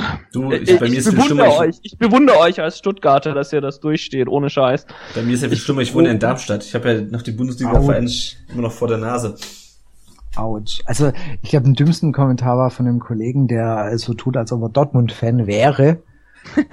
äh, und dann irgendwie mal, also, äh, weil einfach so, ach ja, Beileid und ich so, ey, was seine Aussage einfach noch schmälert. Ich habe Maul! genau, ich, ich habe ihm dann irgendwann mal erklärt, dass ja, dass der Reus ja noch in Dortmund spielt und der echt. Und ich so, okay, das war's dann mit dem Thema Fußball. Ja. Gut. Naja, Wollen wir noch Sollen kurz wir- über den Pokal sprechen, oder? ja, Äh, ist er, also ich weiß nicht, war jetzt nicht wirklich viel dabei, überraschend, da, äh, knapp noch weiterkommen gegen Braunschweig und dann äh, Dortmund Chancen. Also ich würde vielleicht eher zum Abschluss noch schauen. Wir hatten ja User auf Facebook und auf Twitter gefragt, ähm, dass die einfach Fragen an uns schicken, teilweise Genau. zum Thema oder auch an uns, da einfach mal welches, um mal doch vielleicht nochmal auf irgendwie wenigen positiven Momente zurückzukommen. Welches war denn das beste Spiel für euch, hat der Ed 0711 JMO2 gefragt. Vielleicht, Tom, fang du mal an. Also aus persönlicher Sicht war das das 4-2 gegen Frankfurt. Naja, wie gesagt, ich wohne in Frankfurt. Gegen Frankfurt auswärts ist eigentlich immer geil. Man gewinnt eigentlich immer. Ähm, es war wahrscheinlich von der Mannschaft her nicht das Beste, aber es war auf jeden Fall das Lustigste. Inklusive, ich hatte einen Kollegen dabei, der, glaube ich, zwei Stuttgarter Tore gejinxt hat, also quasi komplett angesagt, war einfach für mich persönlich ein sehr, sehr lustiges Spiel. Und äh, Lennart? Ja, bei mir war es äh, das 2 zu 1 gegen den HSV, weil das einfach so, da wurde einfach das, das Siegtor noch irgendwie erzwungen in der 89. Minute und das war für mich so das, was ich eigentlich die ganze Saison vom VfB sehen wollte. Dass man halt wirklich das Glück so ein bisschen erzwingt. Und Martin noch? Ja, also für mich war es eigentlich so ein bisschen das 5-1 gegen Hoffenheim, weil es einfach einfach Spaß gemacht hat und weil du danach wirklich mit einem richtig guten Gefühl aus dem Stadion gegangen bist. Trügerische Sicherheit, ich weiß. Ja, es war jetzt auch äh, für mich, weil es war, es war irgendwie wieder so ein Gefühl wie aus vergangenen VfB-Zeiten. Geht ins Stadion, man hat Spaß, es, äh, ja, einfach diese Ausgelassenheit nach dem Stadionbesuch und nicht das Kriesgämige rausgehen. Ähm, ja betrübt und dass man weiß, dass man sich den gleichen Schrott nächste Woche im Fernsehen und die Woche drauf wieder im Stadion antun muss. Ja, und was war euer lustigster Moment der Saison? Fragt äh, der gleiche Twitter-Nutzer 0711 JMO2. Keiner. also das, äh, ja. Ich habe jetzt nee, kann mich an gar nichts Lustiges erinnern, eher im Gegenteil. Ja, also für mich ist, wie gesagt, wenn es nicht so traurig wäre, äh, diese ganzen Eigentore, also dass wir mal ab und zu mal für ein Eigentor gut sind. Wie gesagt, ich erinnere mich noch an Fernando Mera gegen äh, Chelsea im, Ouch. im Champions League, genau, im Champions League Achtelfinale. Ähm, das passiert ab und zu, aber dass man wirklich den Rekord für die meisten Eigentore in der Bundesliga-Saison aufstellt, das passt einfach so zu dieser Scheißsaison. Ich, ich, ich habe ja gesagt, irgendwann kommt noch raus, dass die Saison vom VfB komplett verschoben war. Anders kann ich mir das nicht erklären. Jan Böhmermann hat einen Innenverteidiger eingeschleust. Nur ein, es hat ja, es hat ja jeder seine Eigentore gemacht, das ist ja das Problem. Ja. Also ich fand Frankfurt ganz lustig, aber könnte auch dran liegen, dass ich da einfach ziemlich besoffen im Stadion war. Ja. Gut. Gut. Hm, ich denke, ja, wir können so langsam zum taktischen überschwenken. Genau. Und für die Taktikteil haben wir uns den Jonas äh, dazu geholt. Von vfbtaktisch.de. Genau versuche mal ihn hier dazu zu fügen. Ja, dann ähm, herzlich willkommen an Jonas. Hallo Jonas. Hi. Sehr gut. Ähm, vielleicht, bevor wir ins den taktischen Finessen der VfB-Saison 2015-2016 einsteigen, stell dich doch mal, doch mal ganz kurz vor. Du bist, glaube ich, weder in unserem Podcast noch im Brustring-Talk äh, schon mal aufgetreten, deswegen kennt dich in der Podcast-Welt noch niemand. Ähm, ja, Stell dich doch mal kurz vor, wo findet man dich im Internet und warum hast du einen Taktikblog aufgemacht?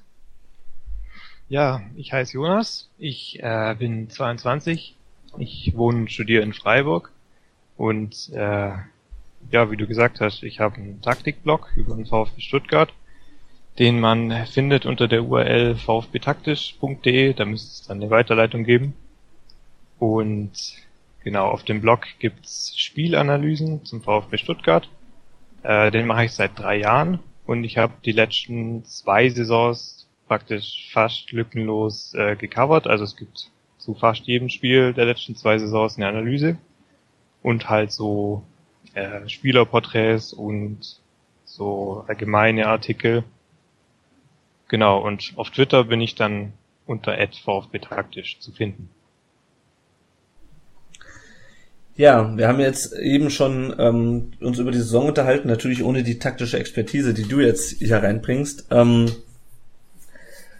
wo siehst du denn die Unterschiede zwischen Zorniger am Anfang und am Ende seiner Zeit und äh, zwischen Kramny am Anfang seiner Trainerzeit in der letzten Saison und äh, dann gegen Ende der Saison? Oder gibt es da Unterschiede? Ähm, also es gibt sehr große Unterschiede zwischen Zorniger und Kramny auf jeden Fall. Also unter Zorniger gab es ja dieses extrem intensive, extrem kompakte und aggressive äh, 4 für 2 Pressing, zumindest am Anfang, ähm, wo man dann einfach durchs Angriffspressing ganz viele Spiele über lange Zeit dominiert hat, viele Chancen rausgespielt hat, äh, die dann nicht genutzt hat und äh, wo dann die Spiele dann halt äh, ganz arg schief liefen, obwohl man viele Torchancen hatte. Und ja, unter Kramny war es ja dann äh, eigentlich das komplette Gegenteil. Man hat äh, sehr passiv gespielt, ähm, nicht mehr so so extrem verschoben, sogar relativ wenig verschoben, relativ äh, mannorientiert auch gespielt, also dass äh, Spieler so in dieser dieser raumorientierten Grundordnung irgendwie einen Gegenspieler aufnehmen und über ein paar Meter verfolgen. Ähm, also das war schon relativ starker Unterschied zwischen den beiden. Und äh, gegen Ende der Dorniger Saison war es ja so, dass äh, er angefangen hat, auch umzustellen, weil es eben nicht funktioniert hat. Da waren dann viele Sachen dabei, die einfach nicht gut waren. Also ich habe ja, ich würde seine Anfangsphase eigentlich relativ positiv sehen von dem, was er gemacht hat, aber dass er dann gegen Ende reagiert hat, das fand ich eigentlich gar nicht gut. Ähm, zum Beispiel hat er ja immer öfter dann auf Raute umgestellt, wo dann der Zehner quasi eine Linie nach vorne gerückt ist gegen den Ball und dann quasi gab es im Pressing 4-3-3. Das hat aber überhaupt nicht funktioniert, finde ich. Also im Verschieben, gerade so von der Mittelfeldreihe, wo dann nur noch drei Leute waren statt vier, das hat überhaupt nicht funktioniert und hat dann auch zum Beispiel zu dieser spektakulären Niederlage gegen Leverkusen geführt. Und generell waren da einfach ein paar Sachen dabei, wo er merkwürdige Sachen einfach angepasst hat und umgestellt hat. Also das Spiel gegen, gegen Bayern zum Beispiel, da war irgendwie gar nicht klar, ob er im 4-3-3 oder im 4-4-2 anfangen wollte und das war dann ein ganz merkwürdiges, merkwürdiges Mischsystem, das Bayern dann auch ganz gut zerspielt hat und wo man dann erst nach 20 Minuten gesehen hat, dass es sich so als 4-4-2 irgendwie herauskristallisiert hat. Und ja, generell hat dann Zorniger halt einfach generell defensiver spielen lassen, passiver spielen lassen, äh, auch die Grundordnung umgestellt, aber es hat alles nicht so gut funktioniert. Würdest du dann so rückblickend sagen, er hätte eher bei seinem eigentlich anfangs gestarteten System bleiben sollen? Ja, das würde ich eigentlich fast so sagen. Ähm, okay. Ja, kann man so sagen. Also es hat ja, es hat ja eigentlich gut funktioniert und es ist halt dieser, dieser, ähm, dieser komische Zufall, dass quasi mit dem Moment, wo Zorniger dann defensiver hat spielen lassen, dass da dann so ein bisschen das Glück zurückgekommen ist. Also das ist so ein bisschen, das, das verzerrt ist so ein bisschen äh, die Einschätzung davon. Also ich denke, wenn man so weitergemacht hätte und wenn das auch funktioniert hätte und alles und halt dann auch noch das Glück dazugekommen wäre, dann wäre es vielleicht anders gelaufen. Mhm. Ja, das, das Thema Glück und äh, genau, das hatten, hatten, haben wir vorhin auch gerade schon drüber gesprochen. Aber das äh, ich finde ich finde jetzt deine deine Aussage gerade sehr interessant, dass du sagst, okay, die Änderungen hast du einfach nicht als so positiv angesehen. Ja, also das waren äh, für mich schon eher Fehler von okay. ihm.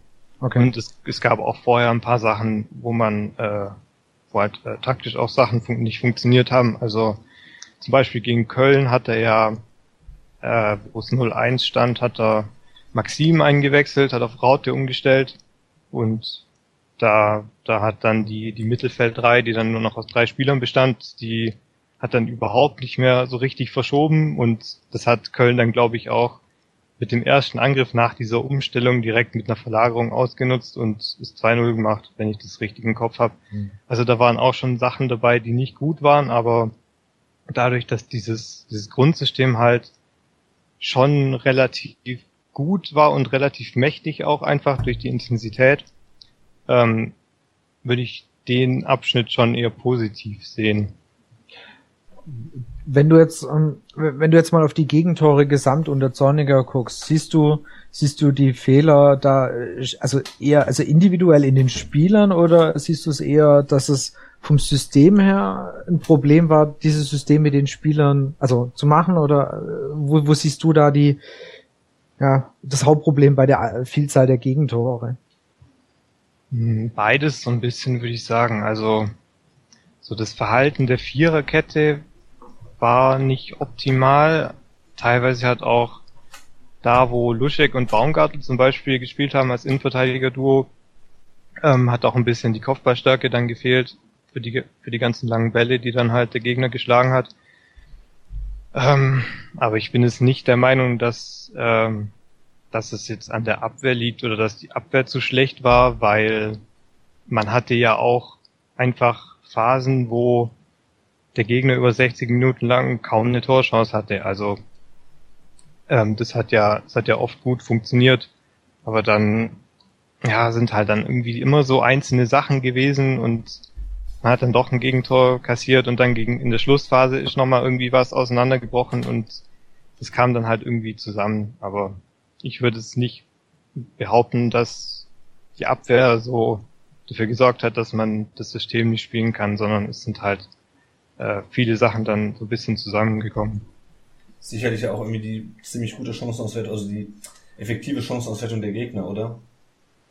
Genau, das ist ja auch so ein Faktor. Also wenn man das statistisch anguckt, dann haben die Gegner gegen den VfB schon eine überdurchschnittlich gute Chancenverwertung gehabt, was aber auch daran liegt, dass ähm, wenn man halt hochpresst und es funktioniert nicht so richtig und der, dann und dann kann man halt frei durchbrechen, wenn die Abwehr irgendwie aufrückt und äh, man hat keinen Zugriff, dann hat man halt direkt einen freien Durchbruch für den Gegner und dann ist halt auch die Chancenqualität einfach höher vom Gegner. Also das mhm. muss man auch dazu sagen. Kurze Frage, hast du, also wir haben vorher schon Zahlen gehabt von äh, Chancenverwertung bezogen auf äh, Torschüsse war das, glaube ich. Ähm, wie ist denn da so der Durchschnitt bundesligaweit? Hast du da Zahlen? Also wie viel Prozent äh, Chancenverwertung hat man so auf Torschüsse gesehen? Sind das oh, irgendwie, also ich glaube, wir hatten 10% versus 20%, also Stuttgart 10, Gegner im Schnitt 20, aber wäre mal ganz interessant zu wissen, was da normal ist, aber ich habe da kein Gefühl dafür.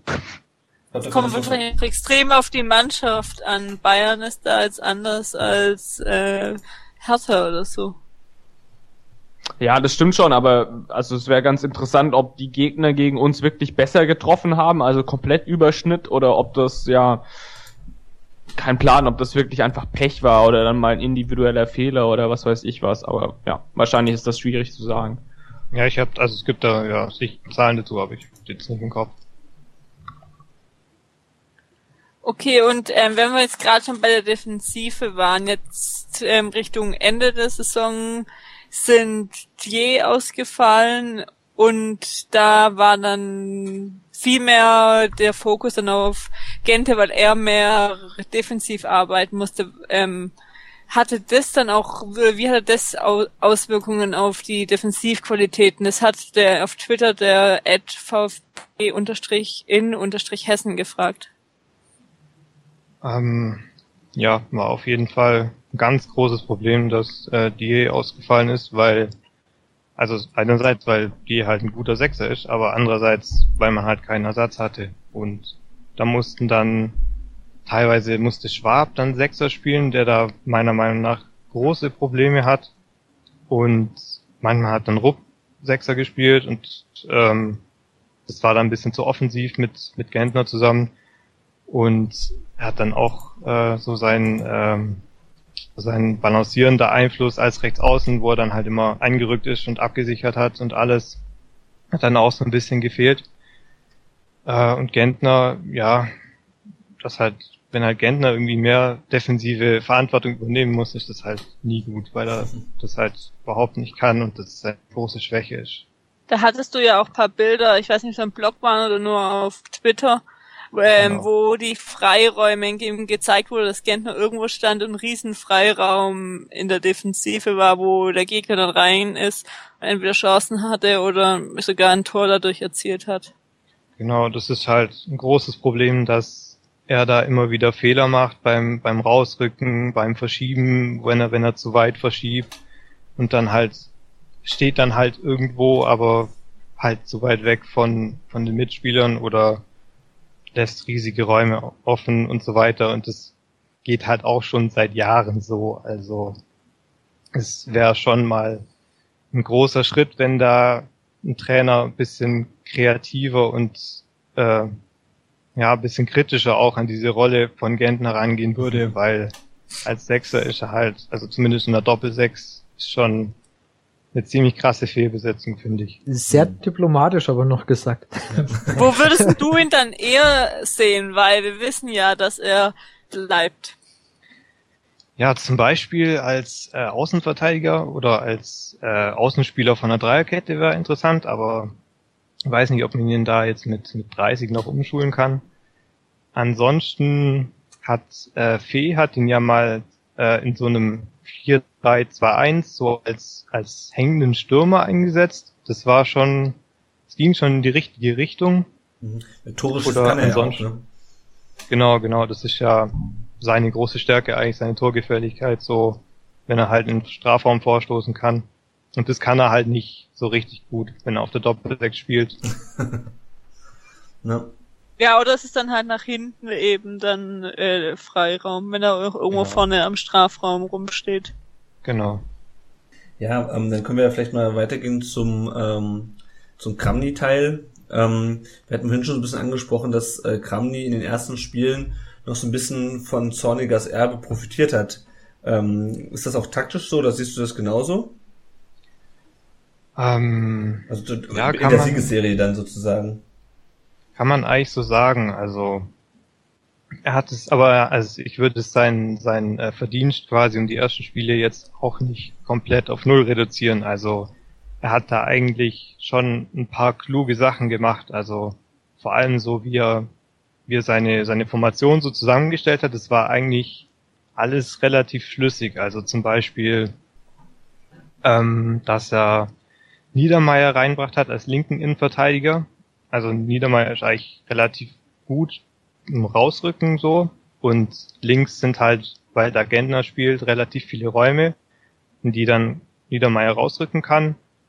Ähm, gleichzeitig hat er die Davi so als halblinken Achter oder Zehner äh, reingebracht, der relativ weit äh, in diese Räume, die Gentner eben oft offen lässt, äh, nachgeschoben hat, so rückwärts und ähm, dadurch halt zusätzlich da für eine Abschirmung gesorgt hat. Gleichzeitig ist dann der Stürmer auch relativ weit zurückgefallen, damit der wiederum nicht die Verbindung zum zu Didavi verliert. Und äh, so war das eigentlich insgesamt, wie er es zusammengestellt hat, schon relativ schlüssig. Und vor allem war halt dann wichtig, dass er Rupp als Rechtsaußen reingebracht hat, der da einfach mit seiner äh, mit seiner Vielseitigkeit und seiner Pressing-Qualität da einfach noch ein bisschen Flexibilität reingebracht hat. Und er hat dann auch immer so ein bisschen ins Zentrum reingeschoben und äh, die Vorstöße von Gentner bisschen abgesichert. Das war auf jeden Fall eine ganz, ganz, ganz wichtige und ganz wirkungsvolle äh, Personalentscheidung von ihm. Und äh, in der Hinsicht würde ich jetzt äh, das schon, so wie es insgesamt zusammengestellt hat, äh, schon relativ positiv bewerten. Und auf der Basis hat er dann halt ähm, mit, einer, mit einer defensiveren Grundformation diese äh, Konterstärke von Zorniger so ein bisschen äh, für sich genutzt. Was denkst du, was dann, was ist dann in, in, in quasi der zweiten Hälfte von Kramnis Wirken, was ist da dann schiefgegangen? Also kannst du da aus, gibt es da auch taktische Gründe für, dass einfach dann diese, diese Siegesserie ähm, abgerissen ist und dass es dann einfach wieder so, oder wieder, oder dass es dann einfach schlechter lief? Kann man da taktisch was sehen? Ja, schon. Also für mich ist so der, der, der Ausgangspunkt ein bisschen, dass er versucht hat, offensiveres Pressing zu spielen. Also er hat immer mehr so äh, Phasen eingebaut, wo man, wenn der Torhüter den Ball hatte, den Gegner zugestellt hat. Auch Phasen, wo man aus dem Mittelfeld Pressing in Angriffspressing aufrücken wollte. Ähm, das hat aber einfach nicht gut funktioniert. Also wenn man, also dieses Zustellen, das wurde mit zu vielen Spielern gemacht. Also da sind dann teilweise vier, fünf Spieler richtig weit aufgerückt und dann waren dann nur noch die Viererkette und die hier hinten. Da war man dann einfach da spiele ich schon langen Ball und äh, dann kam ich relativ einfach in die Räume neben dir. Äh, das war auf jeden Fall ein Problem und das Herausrücken ins Pressing hat eben auch relativ schlecht funktioniert, wobei es zwischendurch mal ganz gut war, aber insgesamt einfach zu schlecht. Also das äh, Nachrücken, wenn vorne draufgegangen wurde, war ist nicht immer passiert. Dann war man auch unsicher, wann man ins Pressing geht und wann man sich eher zurückzieht. Solche Geschichten einfach. Das hat äh, so von den Mechanismen, von den Abläufen her einfach nicht gut funktioniert. Und gleichzeitig ist halt ähm, dieses, dieses passive Pressing von davor, das hat man eben dann auch nicht mehr gut hinbekommen, weil einfach ähm, das nicht mehr so konsequent gespielt wurde. Dann sind dann die, die Stürmer sind ein bisschen, ein bisschen offensiver gedacht, sind ein bisschen weiter vorne geblieben. Dann ist dieses, ähm, dann sind diese Lücken, die halt im Mittelfeld immer ein bisschen da waren, konnte man nicht mehr so gut zulaufen, nicht mehr so gut schließen. Und dadurch ist dieses ganze, ähm, äh, dieses ganze Defensivsystem, das vorher eigentlich relativ stabil aussah, ist dann halt so ein bisschen in sich zusammengebrochen, würde ich sagen. Was, wo war für dich oder ab welchen Spielen hat so diese Veränderung begonnen oder wann hat Kramny da versucht, äh, ja letztendlich das zu verändern? Mit welchen Spielen? Oder kannst du es an Spielen festmachen? Na, schwierig zu sagen. Auf jeden Fall. Ähm, ähm, die ersten Spiele der Rückrunde, weiß ich noch, die waren ähnlich wie in der Hinrunde, also sehr defensiv.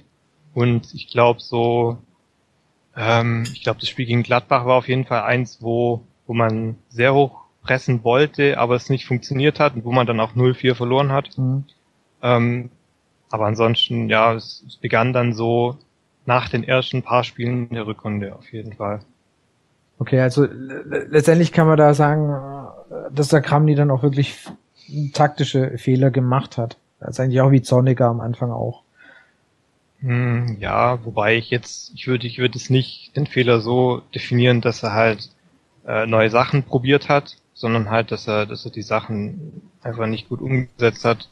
Und da waren ja auch dann äh, zum Beispiel das Spiel gegen Bremen war, war dann noch so, wo er dann, äh, oder generell die Schlussphase von der Saison war ja dann so, dass er ganz verrückte Sachen einfach ausprobiert hat und ganz wild umgestellt mhm. hat.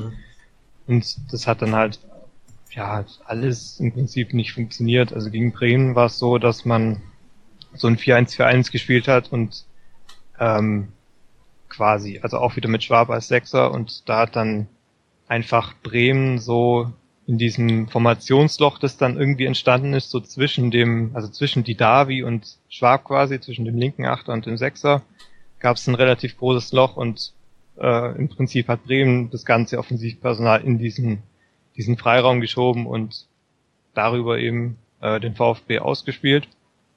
Ähm, und dann kamen halt dann noch so Sachen dazu, wo er irgendwie in Schlussphasen dann noch äh, zwei Stürmer reinschmeißt und äh, die Doppelsechs auflöst. Äh, zum Beispiel gegen Mainz, wo man dann einfach einen Konter nach dem anderen kassiert hat und ohne die Paraden von, von Längerek halt noch viel höher verloren hätte. Also waren dann auch schon konkrete taktische Fehler dabei, wobei also ich, wobei mich eigentlich viel eher die die gesamte irgendwie total unam, unambitionierte Entwicklung in der Rückrunde so gestört hat, anstatt jetzt ähm, irgendwie konkrete Fehler. Was hättest du denn anders gemacht, wenn du an Gramnis Stelle gewesen wärst? Also naja, krasse also, Frage vielleicht, aber also ich, ich fand das Problem eigentlich weniger das Wasser gemacht hat, sondern wie er es gemacht hat und vor allem wie er die Sachen vermittelt hat. Also ich hatte irgendwie das Gefühl, dass, dass bei ihm halt überhaupt nichts rüberkommt von dem, was er eigentlich vermitteln will. Also das war, glaube ich, für mich eher das Problem, als jetzt, äh, dass er jetzt ganz andere Sachen mit ihm machen soll. Letztendlich. Ja, oder Trainingsgestaltung oder keine Ahnung, ich, ich weiß nicht genau, aber ist auf jeden Fall, ich hatte nicht das Gefühl, dass wirklich viel rüberkommt bei ihm. Hätte eine andere Taktik getaugt? Also, oder könntest du dir irgendwas anderes vorstellen? Oder, also geht's, geht's dir konkret um, ähm, um Fehler, die dann quasi taktisch gemacht wurden, die nicht abgestellt wurden? Oder war die Taktik generell irgendwie nicht so toll? Ja, generell hätte man halt, also eigentlich, eigentlich ist fast wurscht, was man, was man gemacht hätte. Man hätte es halt gut machen sollen, aber ähm, also wenn man halt äh, defensiv spielt, dann sollten halt, oder wenn man von mir aus ein Mittelfeldpressing irgendwie spielt, wo man dann nur ein bisschen aufrückt, dann hätte man da halt die Mechanismen reinkriegen müssen. Und, oder wenn man sagt, gut, spiel mal Angriffspressing, dann muss ich dann halt da die Mechanismen reinkriegen. Aber ähm, ich muss halt das, was ich mache, auch äh, gut äh, hinkriegen. Und also es sind letztendlich einfach zu viele Fehler passiert in, in, der, in der Taktik, die man gewählt hat, sozusagen. Ja, genau, so würde ich sagen. Mhm. Ich, du hattest es gerade schon ein bisschen angesprochen. Am Ende war es einfach äh, gefühlt einfach noch ein verzweifeltes Umstellen, verzweifeltes Probieren von irgendwelchen neuen Taktiken, neuen äh, Aufstellungen. Ähm, da war dann wirklich überhaupt auch gar keine Linie mehr für, für mich irgendwie zu erkennen. Also es war dann einfach, ich muss irgendwas anders machen, oder? Hast du es äh, ähnlich gesehen oder? Ja, habe ich auch so gesehen. Also war ja lange bei ihm auch so, dass er relativ starr an seinem System festgehalten hat, also solange es halt noch funktioniert hat. Und sobald es dann halt äh, den Bach runterging, hat er dann halt komplett alles umgeworfen und neue Sachen probiert. Also das sah schon ein bisschen nach Aktionismus aus. Was wirklich, äh, muss man dann leider echt so sagen, was, was nicht wirklich für ihn als Trainer spricht, wenn man dann eigentlich so doch eher kopflos reagiert. Ja. Jonas, hättest du den Trainer gewechselt, wenn du zum Beispiel an Dutzstelle gewesen wärst? Oder also da haben wir vorher länger drüber gesprochen, ähm, wann man denn Kramny hätte vielleicht schmeißen sollen. Gab es für dich da irgendwie ein Spiel, wo du gesagt hast, so meine Herren, da kommt ja gar nichts rüber, da muss irgendwie Input von außen oder von einem anderen Trainer kommen oder wer, wer, naja, ich sag mal, wärst du mit ihm auch untergegangen sozusagen? Ja, also, also grundsätzlich hätte man halt nicht zum Chef machen dürfen, also muss man so im Nachhinein sagen. Ähm, aber ja, je nachdem, ich weiß halt nicht, wen man hätte bekommen können.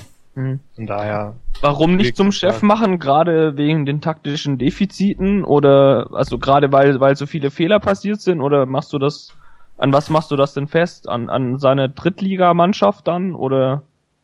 Ja, also also grundsätzlich war ja Kramny schon relativ lang im Verein und äh, Dutt kannte den ja auch schon ein Jahr lang, glaube ich, zu dem Zeitpunkt, wo er ihn eingesch oder wo, ihn, wo er ihn befördert hat.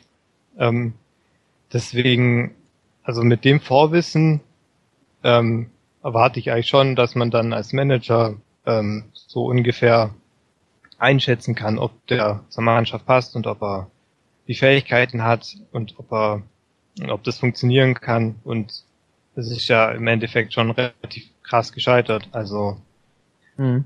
ja. hast, hast du zumindest zum Schluss dann.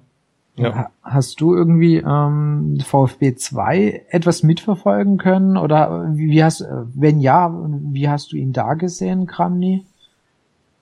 Ähm, ja, ich habe ein bisschen was gesehen, aber eigentlich zu wenig, um, um das wirklich einzuschätzen. Okay. Aber es war schon eher negativ. Also zumindest, also zumindest für eine Ausbildungsmannschaft war das schon relativ wenig Fußball und alles bisschen ideenlos und naja, aber es, ich kann da nicht wirklich, nicht wirklich viel Fundiertes dazu sagen. Also es sind nur ein paar Spiele, die ich aber gesehen habe. Aber auf jeden Fall kein Bewerbungsschreiben für das Trainieren von der Erstligamannschaft. Nee, das nicht. Okay. Ähm, ja, jetzt, Entschuldigung. ähm, jetzt sind wir abgestiegen. Ähm, jetzt, wenn wir irgendwann mal jemanden haben, der Spieler verpflichten darf, ähm, müssen wir eine Mannschaft für die zweite Liga zusammenstellen. Ähm, was für welche Spieler benötigt man denn jetzt eigentlich in der zweiten Liga? Weil es ist ja nicht mehr so, dass wir irgendwie mal der Underdog sind oder irgendwie äh, als als Außenseiter irgendwo hinreisen, sondern wir hatten es, glaube ich, äh, beide in unseren jeweiligen Podcast schon gesagt, wir sind jetzt so ein bisschen der FC Bayern der zweiten Liga und werden mit Sicherheit äh, als Favorit wesentlich häufiger das Spiel machen müssen. Ähm, ja, was siehst du da, welche, was für Spieler braucht man dafür für die zweite Liga deiner Meinung nach oder was für eine Taktik? Ähm, ja, also auf jeden Fall eine, wo man ähm, eben auch selber das Spiel gestalten kann, würde ich sagen. Ähm, auf jeden Fall wird man dafür Sechser brauchen, die haben wir nicht. Zumindest, ähm, wenn man weiß, man weiß ja nicht, ob die bleibt, ob Rupp bleibt, sieht ja bei beiden, könnte es passieren, dass sie nicht bleiben. Und halt gerade so Leute, die dann ähm, sich im Mittelfeld gut bewegen und äh, absichern und dafür Struktur sorgen, damit man halt ähm, offensiv einfach, wenn man selber das Spiel macht, gut abgesichert ist und dann ähm, auch eine gute Ballzirkulation im Mittelfeld hat. Ähm, das wäre auf jeden Fall hilfreich. Und ansonsten halt ähm, Leute, die zur, die zu dem Fußball passen, den man spielen will. Und da, was erwartest du ähm, von Lohikai allgemein äh, für einen Fußball oder Aufstellung? Hast du da vielleicht irgendwo mal noch in Erinnerung von den Zeiten, wo er bei einem anderen Verein war, teilweise in der zweiten Liga oder auch erste Liga? Mm, ja, ich kenne ihn eigentlich nur von Hertha.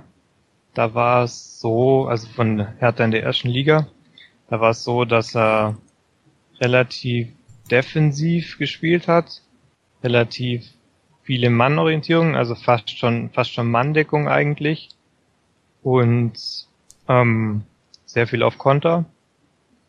Das wäre zumindest äh, in der zweiten Liga wird es, glaube ich, nicht so richtig viel Spaß machen zum Zuschauen.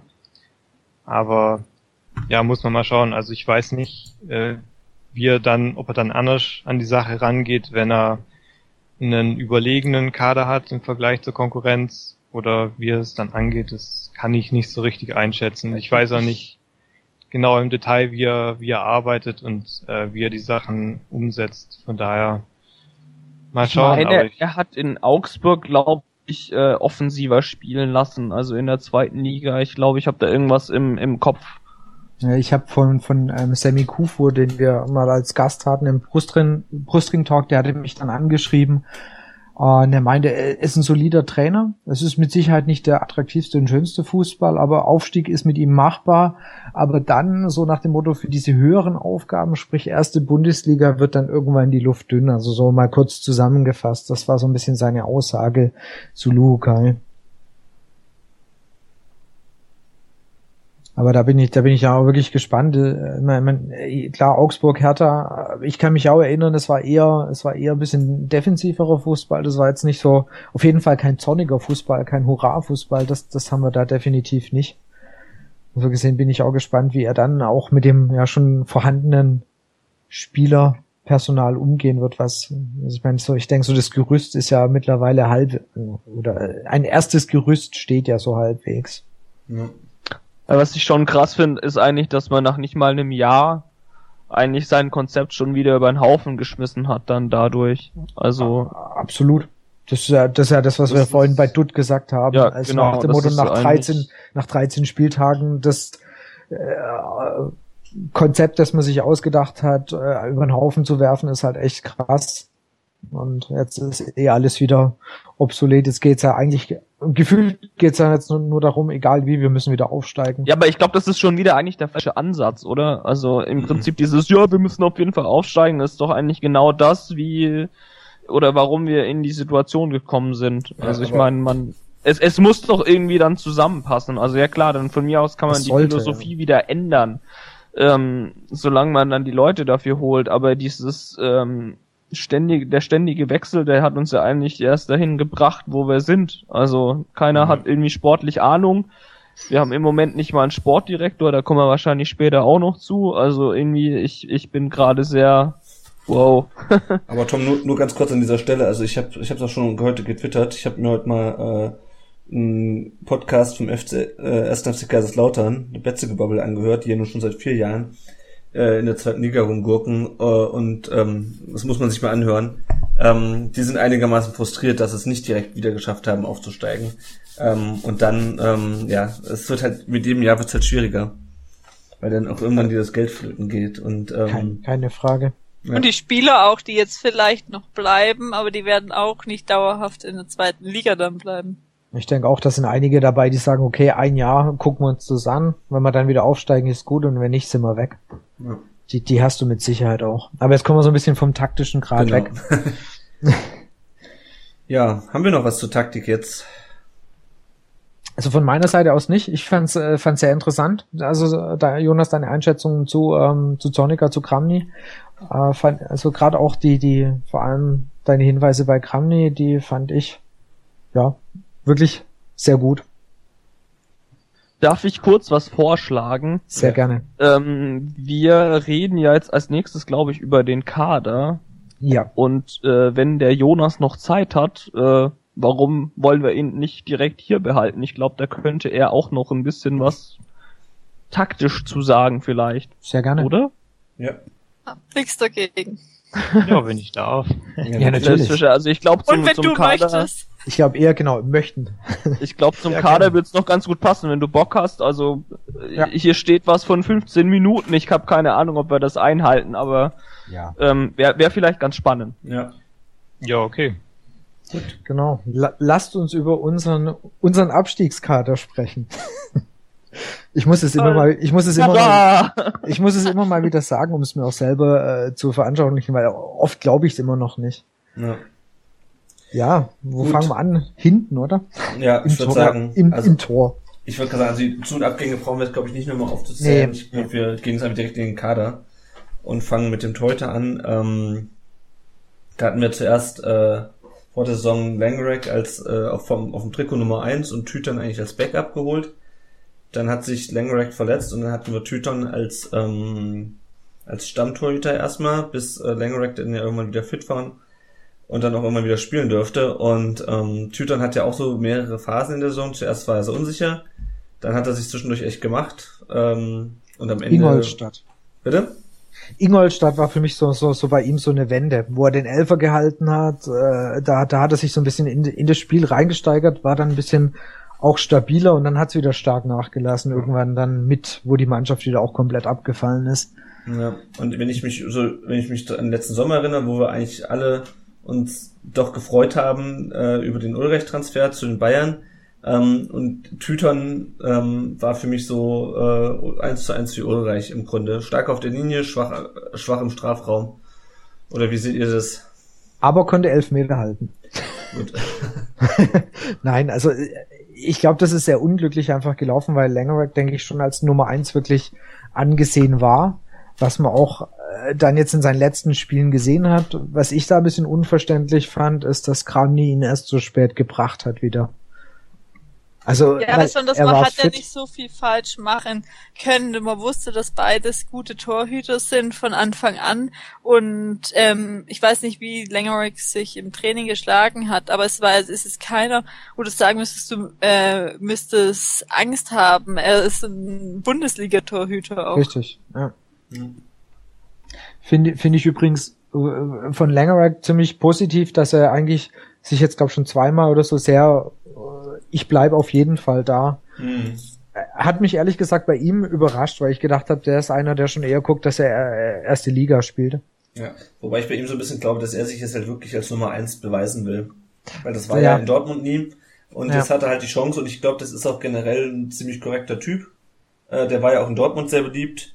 Ähm, und deswegen kann ich mir gut vorstellen, dass er einfach sagt, yo, hier habe ich jetzt mal die Chance, Stammtorhüter zu sein. Und nach einem Wiederaufstieg dann auch erst, dann auch endlich äh, Bundesliga, also Erstliga-Stammtorhüter. Mhm. Deswegen mache ich Okay. das jetzt. Aber der wird wahrscheinlich auch keine zwei oder drei äh, Saisons in der zweiten Liga spielen. Ja, das wäre wieder genau das Thema von vorhin. So ein Jahr mache ich das und Ja. aber dann, dann, dann muss es, dann muss halt wieder die Bundesliga anstehen. Ähm, vielleicht eine Frage an Jonas bei Tyton gegen Langerack. Zum Schluss hat ja Langerack dann gespielt. Kann man da von der taktischen Seite was sagen? Unterschied? Macht das beim Torwart überhaupt was aus? Oder ist der generell, naja, wenn er die Bälle hält, ist gut, wenn ich nicht? Ja, kann man schon. Also ähm, ich fand, äh, dass Titon halt schon zum Beispiel beim Rauskommen und beim Strafraumbeherrschung auch und bei den Abschlägen und so äh,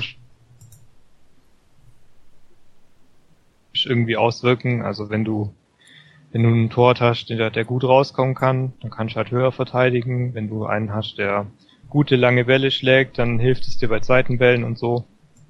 Ähm, das war, das war auch so ein, so ein Faktor, der halt bei Titon nicht so gut war und wo dann Langerack in den letzten Spielen gerade so im Rauskommen dann schon deutlich besser war.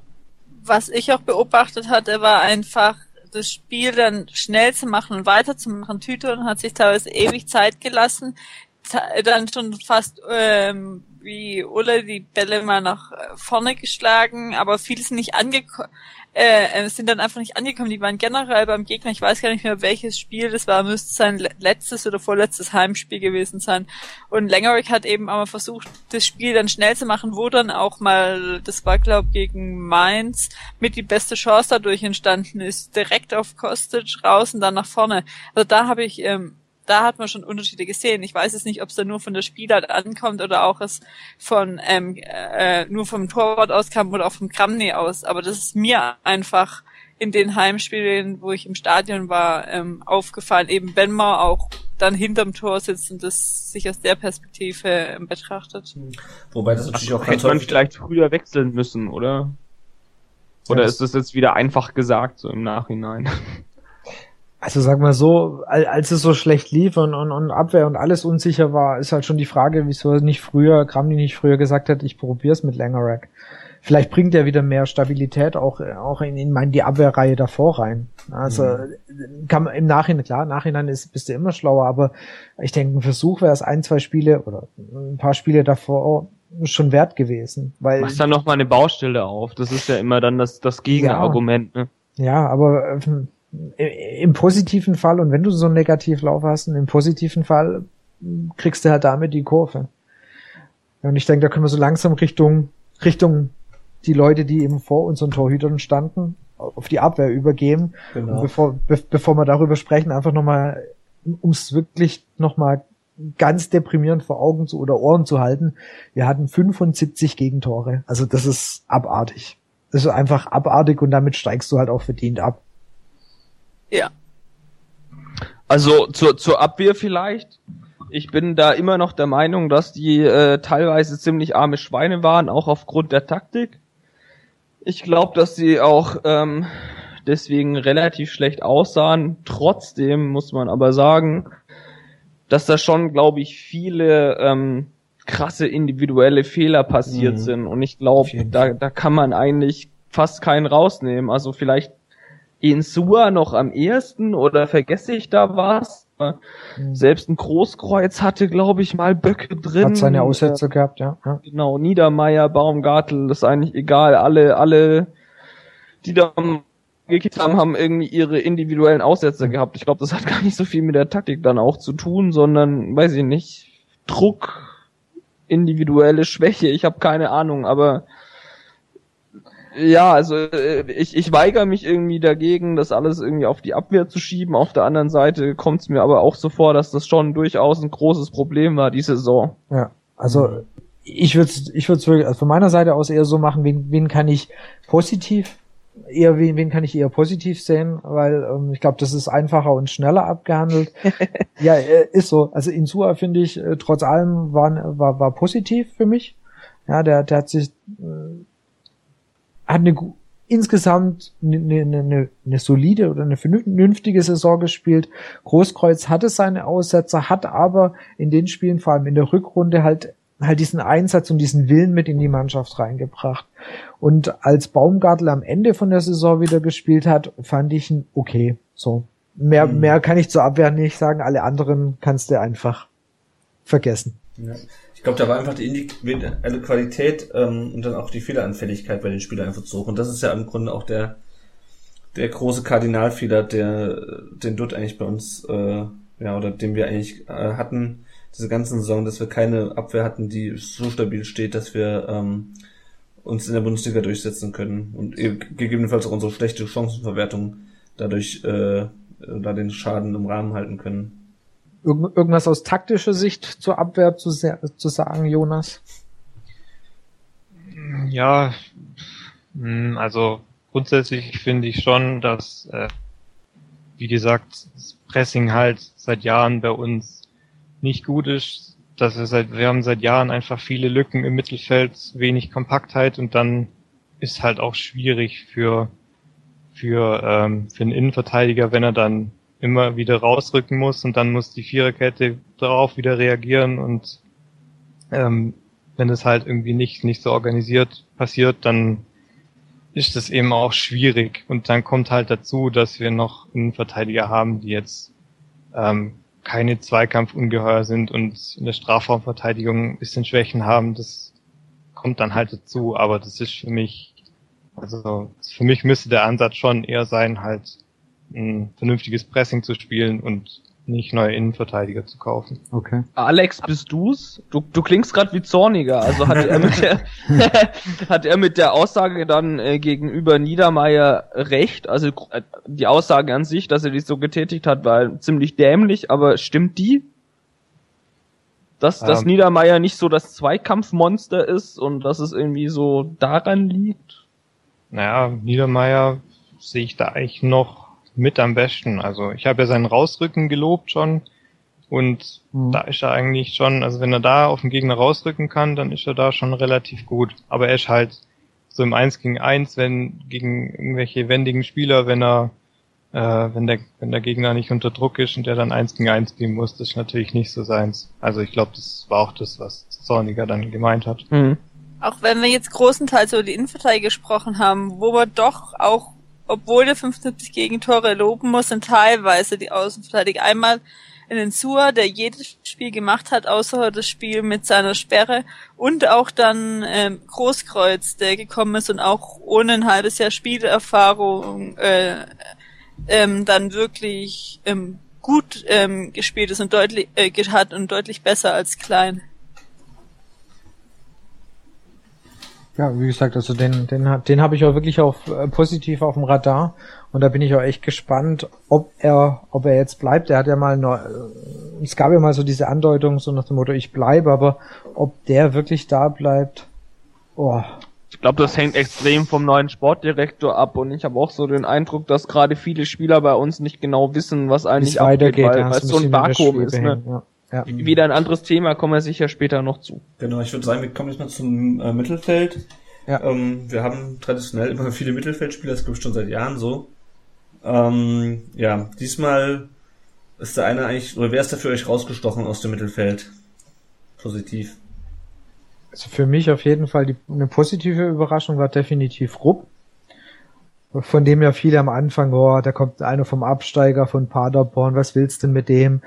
Und der, das, der aber seine Sache dann vor allem natürlich auch wieder, als es gut lief, aber gut, da haben alle ihre Sache halbwegs gut gemacht, ähm, da wirklich äh, sehr, sehr gut gekickt hat und, und, und ähm, ein sehr wertvoller Bestandteil für mich von der Mannschaft war.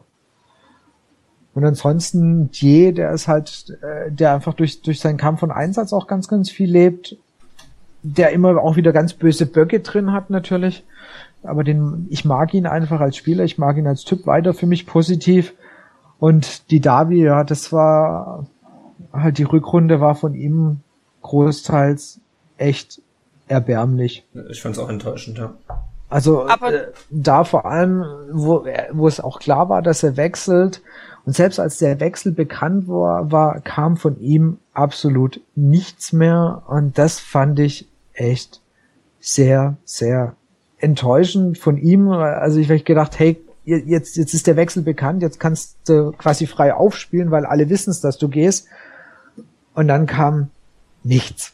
Aber er war dann halt gerade auch, er, das war ja die Mannschaft, war da schon desillusioniert und alles. Also ja. klar, man hat es gehofft, aber auch wenn man jetzt sagt, man ist enttäuscht, ist es trotzdem, er hat mit Abstand die meisten Tore gemacht so viel Tore Richtig. haben die wenigsten VfB-Spiele die letzten Jahre überhaupt gemacht. Das waren nur Ausnahmen. Er hat extrem viele ähm, vorbereitet und hat dann doch ähm, paar Mal uns gerettet und nicht zu vergessen das letzte Bundesligator von ihm und auch noch einen direkten Freistoß. Kusmanovic, mein armer Freund, abgelöst durch so ein unnötiges Tor. ja, wenn wir vergessen, ist auf jeden Fall noch Kostic, finde ich. Also ja. hat sicherlich auch viel Schatten gehabt, aber ich glaube, Kostic ist eine Rakete. Wenn der in der richtigen Mannschaft spielt, ähm, ist er brutal. Also, also bin ich mir relativ sicher. Ja. Ähm, generell zum Mittelfeld fällt mir immer so ein bisschen äh, Dr. Jekyll und Mr. Hyde ein. Ähm, ist mega schwierig, finde ich. Einerseits finde ich unser Mittelfeld brutal gut, was, was Offensive teilweise angeht.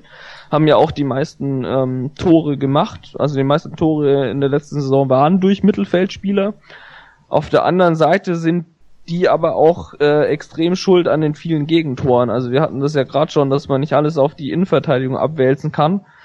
Und ähm, ja, man muss da schon viel, glaube ich, auch auf die Defensivmitarbeit des Mittelfelds schieben und die war halt wirklich ziemlich Fall. schlecht, ja. glaube ich. Also das ist, äh, ich bin da immer sehr zwiegespalten. Ich glaube, unser Mittelfeld ist, äh, kann man äh, in den Top Ten der Bundesliga eigentlich ansiedeln, wenn man so die Namen liest, aber wirklich gepasst hat das taktisch irgendwie hinten und vorne nicht meiner Meinung nach. Also so, so vom Gefühl her. Ich weiß nicht, wie Jonas das zum Beispiel sieht, aber das ist so, ja, ist, ist für mich ein bisschen unverständlich, wie, wie solche Namen und auch solche Spieler dann, dann, ja, so, so Licht und Schatten sein können.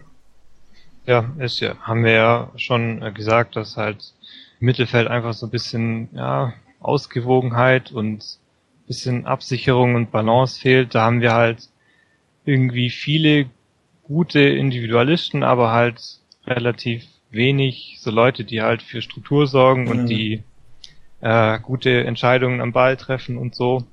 Ja. Ähm, zumindest abgesehen von Rupp und Maxim, aber ansonsten ja halt immer relativ unausgewogen und dementsprechend halt nicht so gut abgesichert. Ich glaube, das, das ist ein generell ein Problem, was die ganze Mannschaft hat. Du, wenn du die Einzelspieler auf dem Papier liest, dann liest sich das nicht schlecht.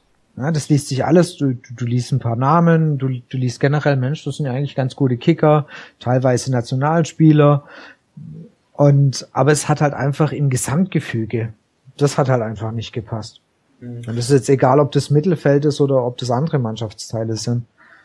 Und ich glaube, ein Problem ist auch einfach, dass wir, also gerade auch im Mittelfeld ganz viele Spieler haben, die zwar gut sind, aber die auch ist nicht die Mannschaft rausreißen. Ja, also die in einer genau. funktionierenden Mannschaft gut mitspielen können, die Davi, ja, Maxim, Kostic, Gentner. das sind alles Leute, die, genau, Gentner, die können in einer funktionierenden Mannschaft, können die gut mitschwimmen. Aber wenn, wenn sie in einer schlechten Mannschaft spielen, wenn es nicht funktioniert, dann ist das, da ist da vielleicht abgesehen von Dier, ähm, der sich aber auch immer wieder mit unüberlegten Aktionen ein bisschen selber äh, ins Knie schießt, äh, sind da immer, äh, ist da keiner dabei, der wirklich mal ähm, auch spielerisch alleine was rausreißen kann in der Mannschaft. Vielleicht noch mit Abstrichen Kostic. Ähm, nur wenn dem seine Flanken halt keinen Abnehmer finden, dann bringt das halt auch nichts. Ja. Ich meine, das, das ist genau dieses Thema der, der, der Verantwortung auch. Ich meine, wir werden noch einen ganz kurzen Ausblick auf die nächste Saison ge geben und, und, und Gentner ist halt, und das hatte Jonas eigentlich schon angesprochen, dieses Thema, wenn Gentner Verantwortung hat, dann funktioniert er nicht. Und ich denke, er ist einfach, er ist nicht der geborene Kapitän. Und diese Last müsstest du ihm eigentlich wegnehmen. Nur die Frage ist, ob sich das ein Trainer oder ein neuer Trainer traut, ihm dieses, diese Kapitänsbinde abzunehmen, weil ich glaube einfach, das ist meine Meinung, er würde besser funktionieren, wenn er diese Last nicht zu tragen mhm. hätte. Dann bräuchtest du halt erstmal jemand, der die übernehmen kann und Genten und. Da fallen mir äh, zwei ein.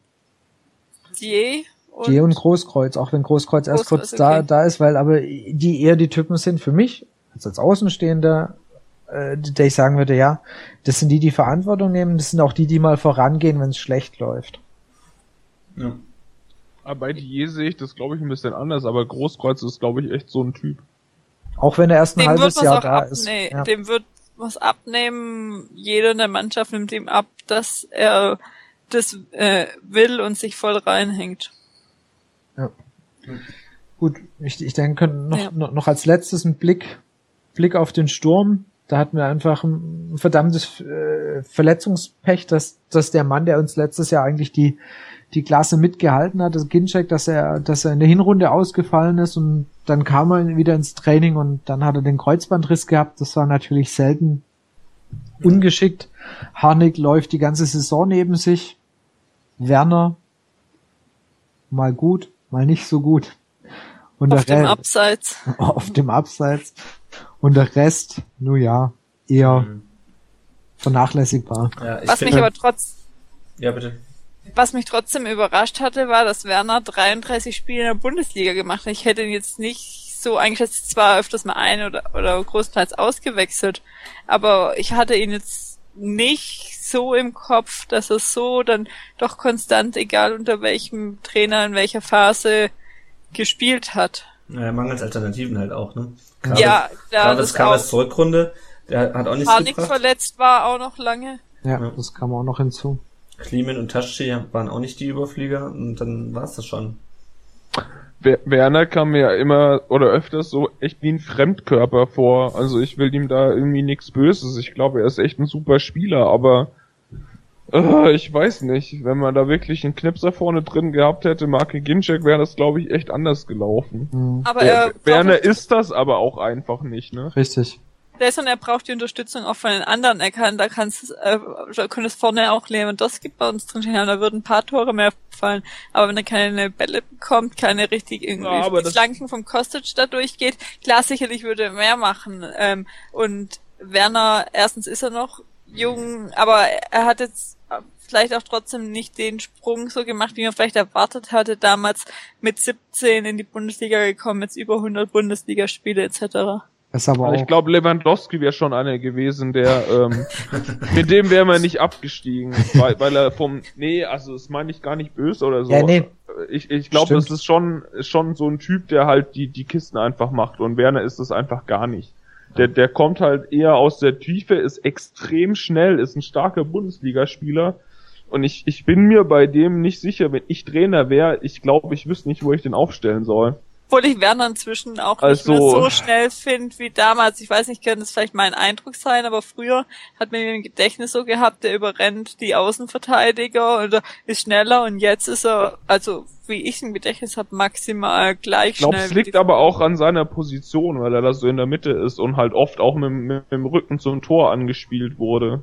Und wenn nicht, dann stand er halt im Abseits, weil der Pass zu spät kam oder so. Die Aber, Welt, Welt ist ja generell schneller geworden. nee, ich weiß nicht. Ich wüsste, ohne Scheiß, wo würdet ihr Werner aufstellen? Weil so die klassische ah. Spitze ist es nicht. Links nee. außen ist er auch irgendwie verschenkt.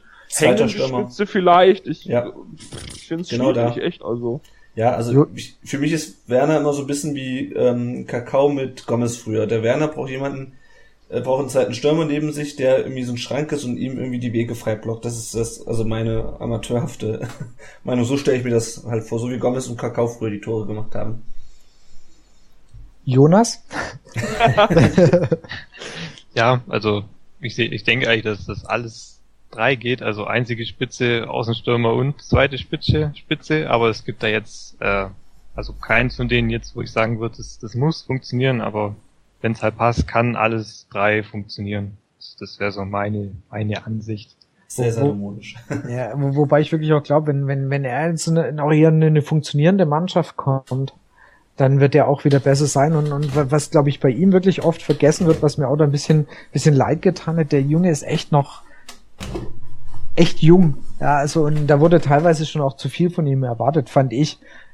Weil ich meine, er hat steil vorgelegt, als er angefangen hat. Ähm, dies, diese damals dieser Doppelpack in Freiburg, bei dem, ich glaube, 3-1 war es oder 4-1 sogar.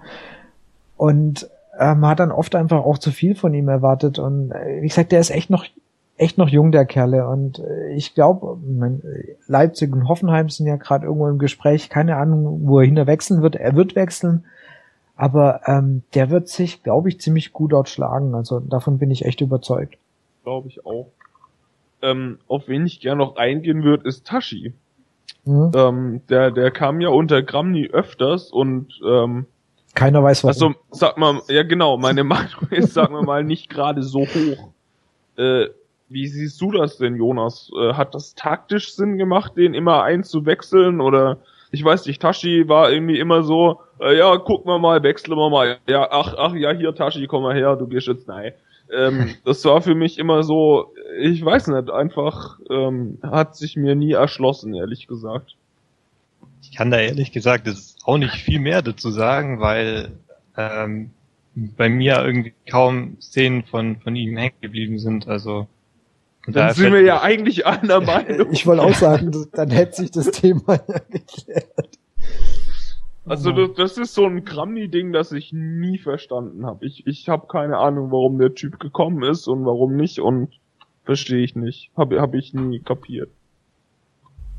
Ja, also ich glaube, das ging sehr vielen so bei ihm. Da, das war ja, äh, da, da hast du auf Twitter verfolgt, wenn, wenn er eingewechselt wurden, dann kam so 20 Mal ungefähr Kramnis Liebling, Kramni, was machst du da schon wieder? Ich glaube, das, das ähm, ja, bestätigt sich gerade echt. Mhm. Wie seht ihr Krawitz?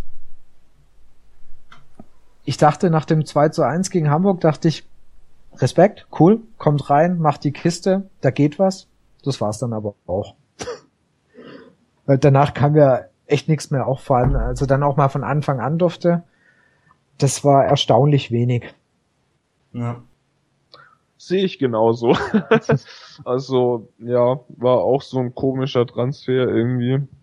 Und dann ist auch am Ende jetzt nicht nur Gravers verschuldet, aber dann spielte man vom Beginn, äh, dann mal alleine vorne, dann, mit, dann mal mit Werner, dann noch mit Harnik. Das war ja auch am Ende, wo wir vorhin schon hatten, am Ende diese Phase, wo Kramny einfach irgendwas immer ausprobiert ja. hatte. Und wir, wir haben es eigentlich auch schon mal ein bisschen geguckt oder auch schon ein bisschen gesagt, wer, wer denn von den Leuten vermutlich bleibt. Oder also ich meine, bei paar mhm. haben wir es gesagt. Ich denke, paar Abgänge, zukünftige Abgänge sind ganz klar. Also äh, Rupp, Rupp, denke ich, ist noch ein Kandidat, der tendenziell vermutlich eher gehen wird, auch wenn ich es schade finde. Also ich glaube ehrlich gesagt, dass er bleibt, aber das hängt okay. extrem, glaube ich, vom ähm, also ich glaube halt mit dem redet im Moment keiner, deswegen ist es wahrscheinlich wahrscheinlich, wahrscheinlich, dass er geht, weil, weil da gerade so ein bisschen Vakuum ist irgendwie, aber also ich glaube, wenn Dutt noch da wäre, wäre er geblieben. Wie das jetzt ist, weiß ich nicht. Also das ist so, so meine Einschätzung. Mhm. Ich, ich glaube, er hängt gerade auch im Urlaub und weiß nicht genau, was passiert. Ich meine, in der Luft hängen sie gerade, glaube ich, ziemlich viele. Ja.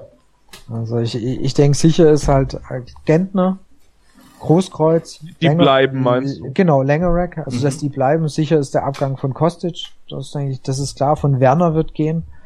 Ich mein Ginczek bleibt, okay. Werner auch, auch sich. Doch, also da also bin bei ich. Bei Werner bin ich mir auch nicht so sicher, ehrlich Echt nicht? gesagt. Ich, ich, okay, ich könnte staune. mir vorstellen, dass er bleibt. Naja, aber guck mal, wenn Leipzig ja schon, die ja nur echt Geld wie Heu haben, äh, gesagt, nee, gesagt haben, nee, der ist uns zu teuer. Ähm, und aber von, war das jetzt gehaltsmäßig? Ich habe es nicht verfolgt. Gehaltsmäßig? Nee, Ablöse. Ablöse. Achso, ich habe gedacht, weil gehaltsmäßig wäre wär bei uns ja auch ja, größeres das, Problem. Ich denke eher, dass das so, dass das schon eher so Richtung Poker geht. So, nö, 15 Millionen wollen wir nicht zahlen, nö, da nehmen wir nicht. Ja, aber jetzt wurde ja gesagt, dass er, dass er definitiv äh, nicht geht. Und ich kann mir halt schon vorstellen, dass der VfB sagt, nee, äh, das ist unser größtes Talent seit Jahren, für den wollen wir mindestens 15 Millionen haben. Und äh, wenn das keiner bereit ist zu zahlen, weil ich meine, er hat jetzt auch nicht die beste Saison hinter sich gehabt. Richtig. Wenn, also der wird jetzt, steht das mit Sicherheit nicht unbedingt bei den Bayern auf der Liste, bei Dortmund weiß ich nicht. Wenn halt keiner die 15 Millionen zahlt, dann dachte der VfB halt gut, der hat noch Vertrag bis zu was, 18, 19, dann spielt er halt jetzt bei uns. Und dann muss halt Werner auch damit klarkommen, also. Und Hoffenheim und, äh, und Leipzig sind es auch nicht die größten Schritte, die er macht in der Weiterentwicklung, wie was ihm vielleicht damals gesagt hätte. Und vielleicht ist, ist, es für ihn wirklich eine Chance, in der zweiten Liga zu spielen. Es ist so ein bisschen auch, also ob man es eins zu eins vergleichen kann, sicherlich nicht, aber Podolski damals bei Köln, der hatte da auch eine äh, super Saison in der zweiten Liga. Ja, wobei er natürlich in der zweiten Liga noch mehr, noch weniger Platz hat, irgendwie nach das da, ich auch. Ja, alleine vorne rumzurennen. Da muss halt noch robuster Aber werden. vielleicht auch langsamere Ge Gegenspieler gegen sich, wo er vielleicht dann doch mal die gegen die auch Laufduelle gewinnt, was er was er in der ersten Liga vielleicht nicht so schafft momentan. Ja. Äh, okay, ich bin gespannt. Also es überrascht mich jetzt. Wie gesagt, ich, ich sehe es bei ihm eher, dass er wirklich, dass er weg ist. Leipzig, so, so, so arg, so arg wir die wahrscheinlich alle nicht mögen, aber äh, gefühlt spielen die in zwei, drei Jahren eh international. Und äh, dann kann das auch nicht der schlechte, schlechteste perspektivische Wechsel für ihn sein. Ob ich das jetzt, also ich persönlich fände es trotzdem kacke, wenn er dahin ja. geht, aber ähm, so jetzt aus seiner Sicht, ja, ist, ist, ist nachvollziehbar. Und wie gesagt, ich, ich glaube nicht, dass der VfB in, in also das, ich glaube, dass er gehen wird, auch weil der VfB ja letztendlich, wir müssen ja auch irgendwo Kohle herbekommen. Uns mhm. fehlt verdammt viel Geld. Das, ähm, ich habe hier diese Zahl. Moment, es kommt eigentlich ein bisschen später, aber ich greife jetzt schon mal ganz kurz vorne weg, weil es da schon ein bisschen dazugehört. Ist dieses Thema, dass uns äh, nächstes Jahr über 20 Millionen an TV-Geldern fehlen. Ja. Und äh, wenn, wenn man halt überlegt, die müssen ja irgendwo herkommen. Ja, und ähm, da ist halt ein Verkauf von Werner, der dir vielleicht mal 15 Millionen bringt, ein Verkauf von Kostic, das, das füllt halt diese Lücke auf und deswegen glaube ich, sind wir halt auch auf diese Transfers auf eine Art angewiesen, dass wir Leute verkaufen. Ja. Also was, was, äh, da gab es ja auch in, ähm, wo war das denn im SWR oder so? Gab es ja diese Auflistung irgendwie. Sport mit, im ähm, Dritten, das Sport war, im Dritten, danke. Genau, da war das unter anderem dabei, dass die Zuschauereinnahmen von einer Million auf ungefähr 300.000 runtergehen. Das ist halt äh, spekulativ, wie viel dann wirklich kommen. Mhm, und die es Häl Hälfte der Gehälter sein müssten laut Sport im Dritten. Das war, glaub, gerade das Wochenende danach im letzten Spieltag. Also was ich da erschreckend fand, ist, dass dann in der sollten wir eine zweite Zweitligasaison spielen müssen, dass das dann so absackt. Also das kann ich mir eigentlich beim besten Willen nicht vorstellen, weil das absolut der Suizid wäre. Aber ja. Das Problem ist doch, glaube ich, du bekommst in der ersten Saison, in der du absteigst, wirst du noch ein bisschen abgepuffert, abgefedert. Dadurch, dass dann du noch das, die Erstligasaison mit drin hast in der Berechnung. Genau, und, und, und danach lässt wirklich stark nach. Und das ist genau, was wir vorhin schon, was du mit Kaiserslautern angesprochen hattest. Ja, dass das halt ähm, je länger du dann in der zweiten Liga bleibst, desto schwieriger wird es. Deswegen musst du es, äh, ja, du musst es eigentlich schaffen, nach einer Saison wieder aufzusteigen, weil dann hast du natürlich, hast du mal ein Jahr entsprechend weniger Einnahmen, aber das kannst du noch eher irgendwie ausbügeln als eben ein zweites oder ein drittes Jahr. Und dann da kommt dann, dann dazu, dass dann auch Spieler tendenziell eher gehen, die jetzt sagen, komm, die eine Saison geben wir uns. Mhm. Also, ja, also wenn wir nicht aufsteigen, gut Nacht. Ey. Ja, dann, da, ich glaube, dann wird's echt ein bisschen bitter. Aber äh, aktuell bin ich äh, Sportdirektor hin oder äh, also her, ich bin noch guter Dinge, dass wir das Ding packen.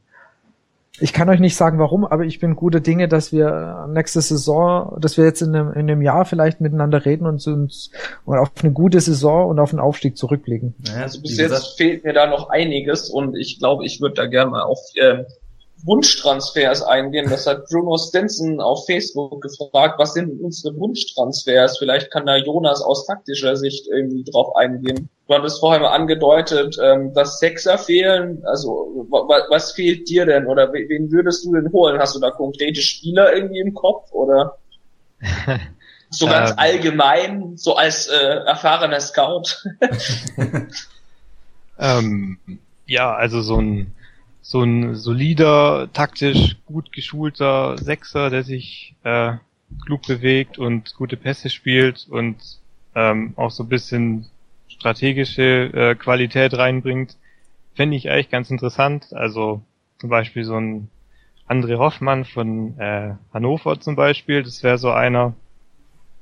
Ähm, oder ansonsten halt irgendwie ein Achter auf jeden Fall, der so ein bisschen der halt nicht so so brachial äh, durch die Gegend läuft wie wie Gentner, sondern halt äh, ein bisschen mehr verbindet und äh, das Zentrum besetzt und so. Das wäre also das wären so die zwei äh, Profile, die ich für die äh, Sechser und Achter Positionen aufstellen würde. Das ist lustig. Ich hätte das so ein Gefühl her. Ähm, ich hätte gesagt, ähm, ich will einen erfahrenen Innenverteidiger neben Baumgartel haben und ähm, irgendwie einen Knipser vorne drin, der Zweitliga erfahren ist hinter Ginczek. Das, das wären so meine zwei Sachen noch vielleicht zusätzlich. Mhm. Ich, ich glaube so, mit deinen Aussagen hast du schon recht. Ja. Ich glaube, was wir grundsätzlich vor allem brauchen, sind ähm, Spieler, die hungrig sind, weil wenn man bei einem, wenn man eine Sache über diese VfB-Mannschaft dieses Jahr sagen konnte, war, dass die einfach satt und selbstzufrieden war. Ähm, was sich ja dann auch im, im, Abstiegskampf genau bequem, was sich ja dann auch im Abstiegskampf gerecht hat. Da war, brauchen wir einfach auch Spieler, die vielleicht noch nichts erreicht haben, ähm, die nicht die hochdotierten Verträge haben, äh, die nicht schon ewig dabei sind, sondern die sich in dieser Zweitligamannschaft be, äh, beweisen wollen ähm, und die auch mit dem Verein wieder aufsteigen wollen, weil ich glaube, wenn wir es noch eine Saison mit äh, ähm, jetzt mal rein von der Mentalität her Niedermeyer, Harnik und Gentner komplett gespielt hätten, dann würden wir einfach in der zweiten Liga versauern, weil die einfach sagen, oh ja, läuft doch, wir gewinnen ein paar Spiele, ach ja, steigen wir halt nicht auf dieses Jahr, mein Vertrag habe ich ja.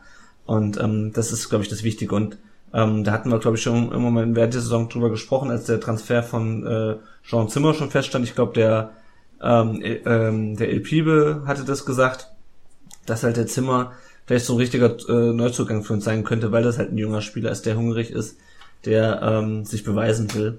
Und der halt vielleicht auch mal aus dieser zweiten Liga endlich rauskommen möchte.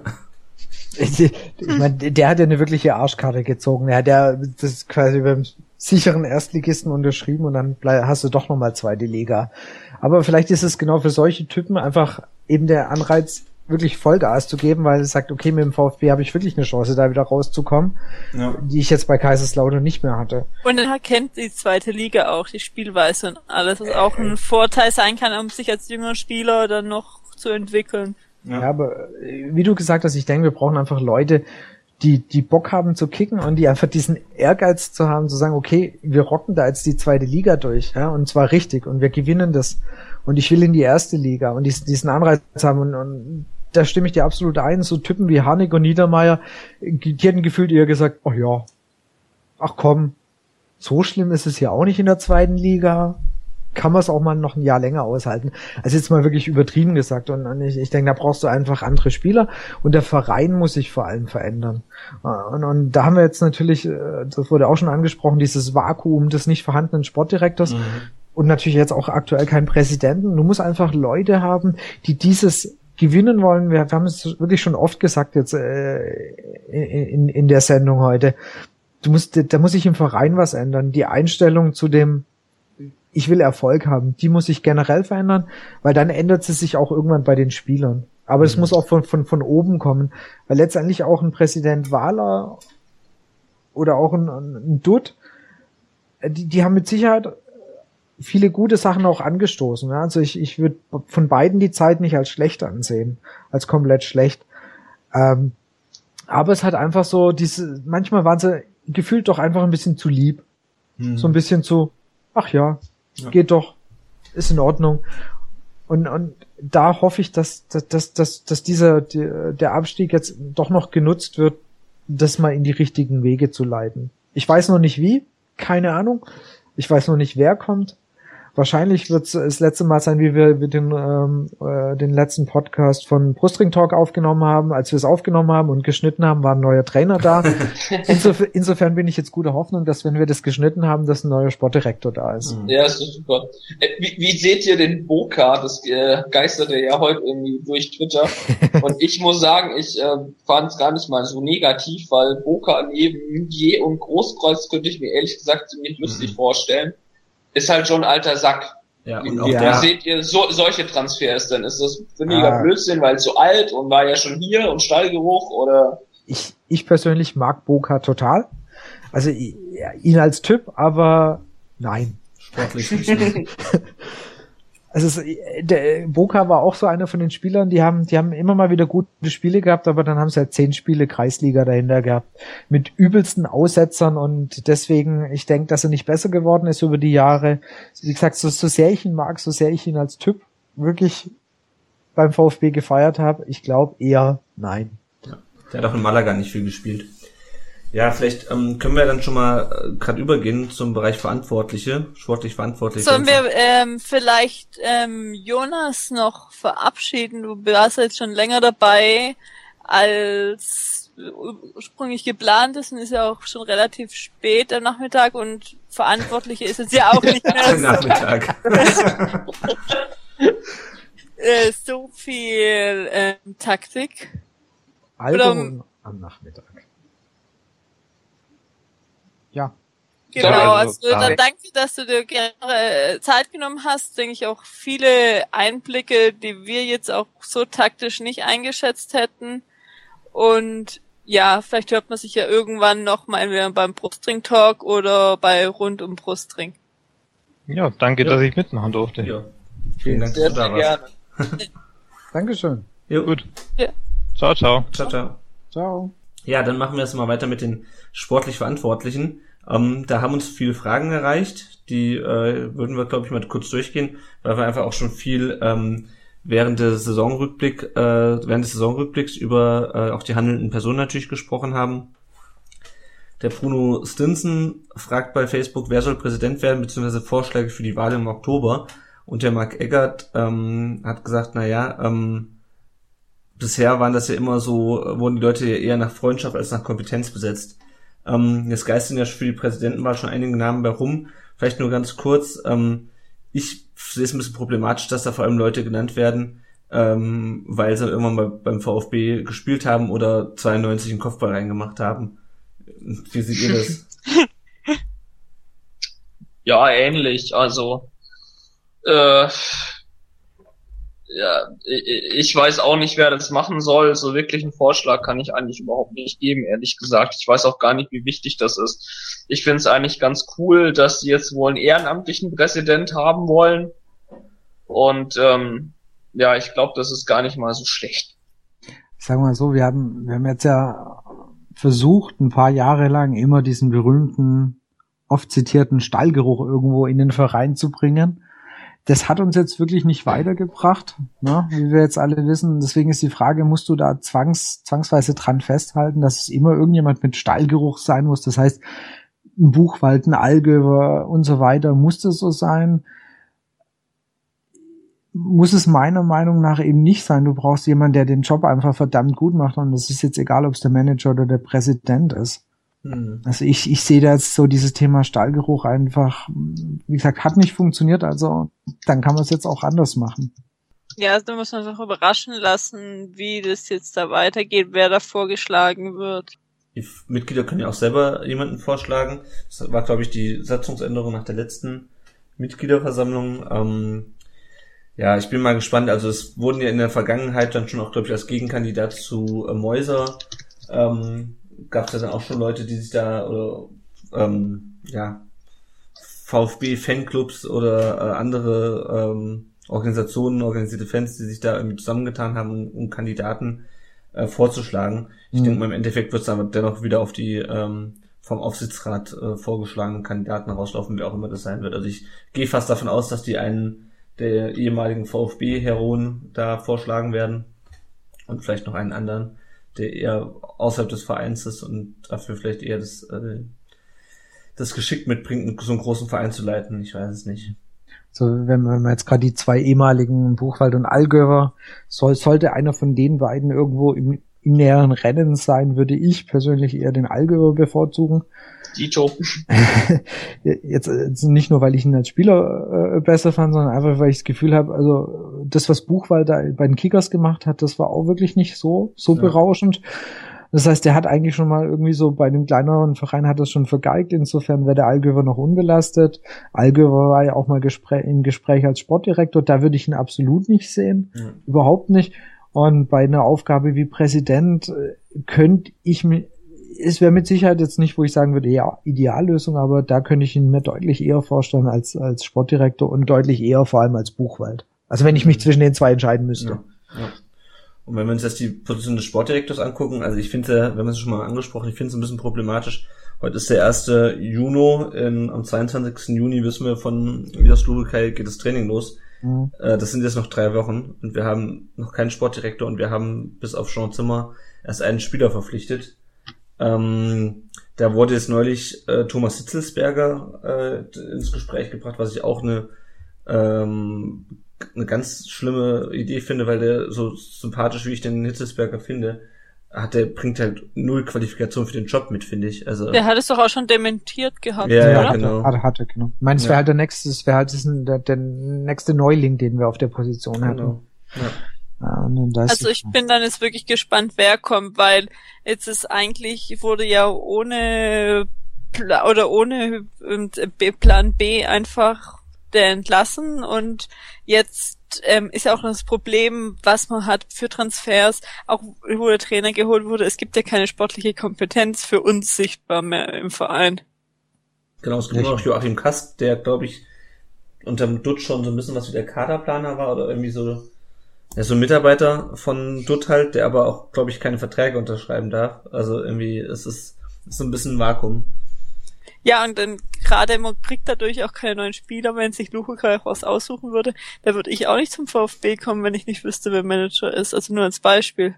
Mhm. Und es ist ja eben gerade die Phase, wo man vielleicht dann auch noch günstig oder gute Spieler bekommen könnte. Aber jetzt, vielleicht haben, ist, ist, haben wir ja doch Glück und durch unsere Podcast-Aufnahme wird dann morgen jemand bekannt gegeben.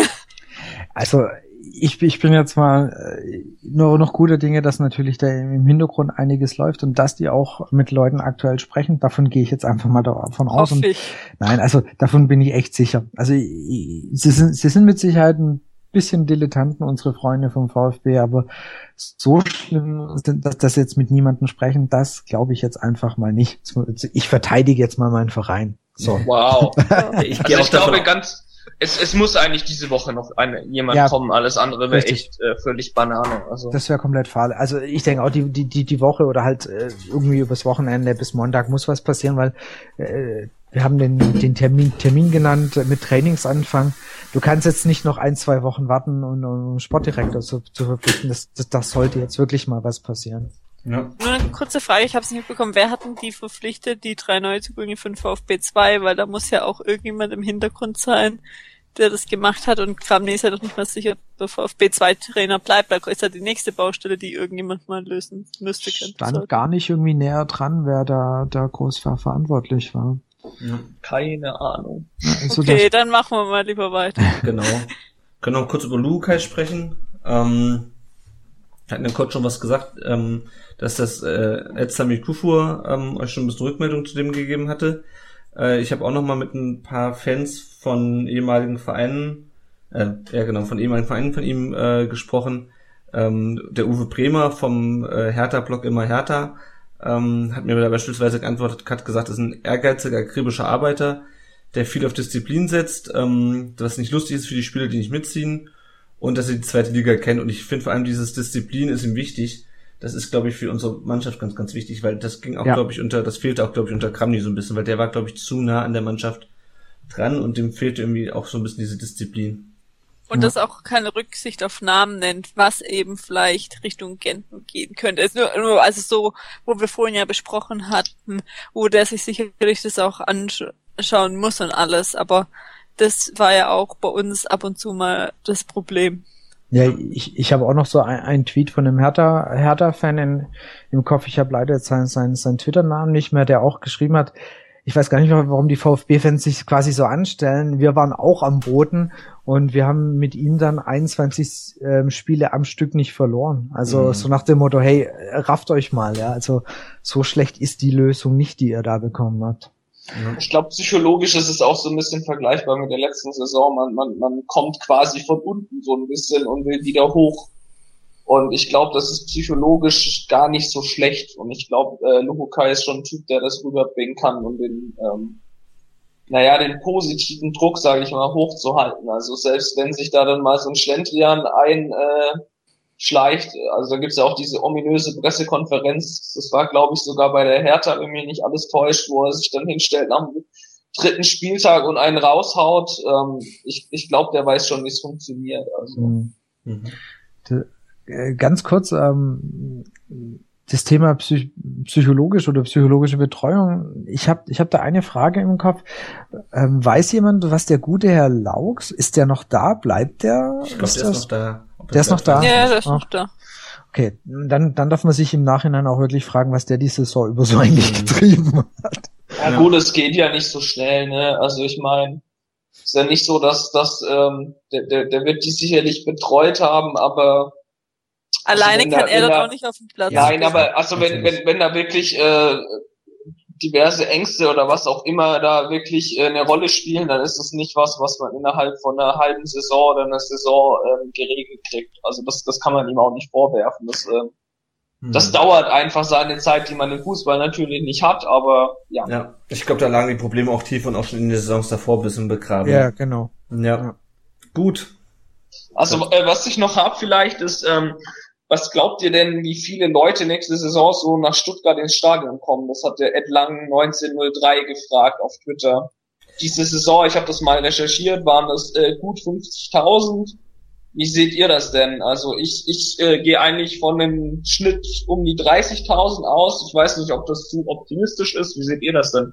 Ich hätte jetzt gerade gesagt, so fast optimistisch 35 bis 40 wird, denke mhm. ich, auch mhm. extrem aufkommen, wie viele Siege sind, Richtig. aber auch abhängig, ähm, ob wir Freitag spielen, 18 Uhr oder 18.30 und das kann auch ähm, abhängig von sein oder Montagabend, obwohl das vielleicht je nach so auch eher schwieriger wird, weil eben manche auch von weiters anreisen. Ich denke, es sind mehrere Faktoren und wirklich, wenn es laufen sollte, wenn man mal viele Siege hat, dann macht es auch wieder mehr Spaß, wenn du mal nur eine Karte kaufst und keine Dauerkarte hast, ins Stadion zu gehen, schaust dir eher an, als wenn du jetzt hier diese Saison weißt, dass du wieder das nächste Gurkenspiel mit ziemlicher Garantie sehen wirst. Ja. Also vielleicht zum Vergleich, die äh, der Top-Schnitt, glaube ich, in Liga 2 waren knapp 30.000. Ich weiß gerade nicht mehr bei welcher Mannschaft, aber äh, es waren tatsächlich RB Leipzig und Nürnberg relativ weit oben. Und die waren bei einem Schnitt von ungefähr 30.000. Und ich glaube, man, man darf so äh, Mannschaften wie Sandhausen da in, dem, in der Rechnung nicht vergessen. Ich glaube, Stimmt, äh, ja. Die ziehen halt nicht so viel, aber ja. das war jetzt sehr diplomatisch formuliert. Also sagen wir so, ich, ich glaube, wenn, wenn, wenn du es schaffst, gut in die Saison zu starten, das wäre beim VfB schon so ein Thema für sich, aber vielleicht schaffen wir das mal. Und du kannst wirklich sowas wie eine Euphorie erzeugen dann werden trotz zweite Liga 35 bis 40 kommen. Das glaube ich. Also ich denke, das ist machbar. Auch im Schnitt oder? Ja, also ja, ich, ich denke, das ja, du wirst dann du wirst dann schlechtere Spiele haben, aber ich denke, wir könnten so einen Schnitt zwischen 35 bis 40 bei einem halbwegs positiven Saisonverlauf ist es machbar, weil ähm, dem VfB-Publikum wird ja immer so ein bisschen nachgesagt, es sind quasi eher so die Brudler und kritisch und so weiter. Aber äh, es sollte sich so ein, einen Positivlauf einstellen, glaube ich, dass das Stuttgarter Publikum da auch mitzieht und dann entsprechend auch die Leute auch zu diesen echt bescheidenen ähm, Anspielzeiten kommen. Also es ist gerade nur mein Eindruck, dass relativ viele ihre Dauerkarte verlieren. Es kann es sein, meine Twi äh, Du hast ja auch nur mit VfB-Bekloppten zu tun. Genau, deswegen kann äh, es so sein, ähm, kann gut sein, aber es ist mein Eindruck jetzt. Mal schauen, da werden ja irgendwann dann mal Zahlen bekannt gegeben. Der läuft jetzt ja erst an und dauert, ist der freie Verkauf startet ja auch erst in drei Wochen knapp. Also ich denke, Dauer, Dauerkarten wird schon deut deutlichen Einbruch geben, bin ich mir ziemlich sicher. Das waren ja die letzten Jahre so 25 rum. Aber wenn sie, selbst wenn sie da noch so irgendwas um die 20, 18 bis 20 schaffen, wäre das eh schon mal richtig gut. ist ja schon mal eine solide Basis. Ja. Jo, dann würde ich sagen, machen wir hier mal einen Cut. Ja. Oder? Ja. ja wenn wir es wurde jetzt ja auch äh, länger als jedenfalls von unserem Brustring-Talk mal die Folgen. Bei euch sind wir ja schon nah dran an wir waren. Ja. Ja, dann. Ich muss, hm? Muss auch zugestehen, muss auch eingestehen, dass meine Flasche hier langsam sich verdammt im Ende neigt. Ja, meine auch. Gut. Dann ähm, danke an alle, die uns Fragen geschickt haben. Wir konnten leider nicht alle beantworten.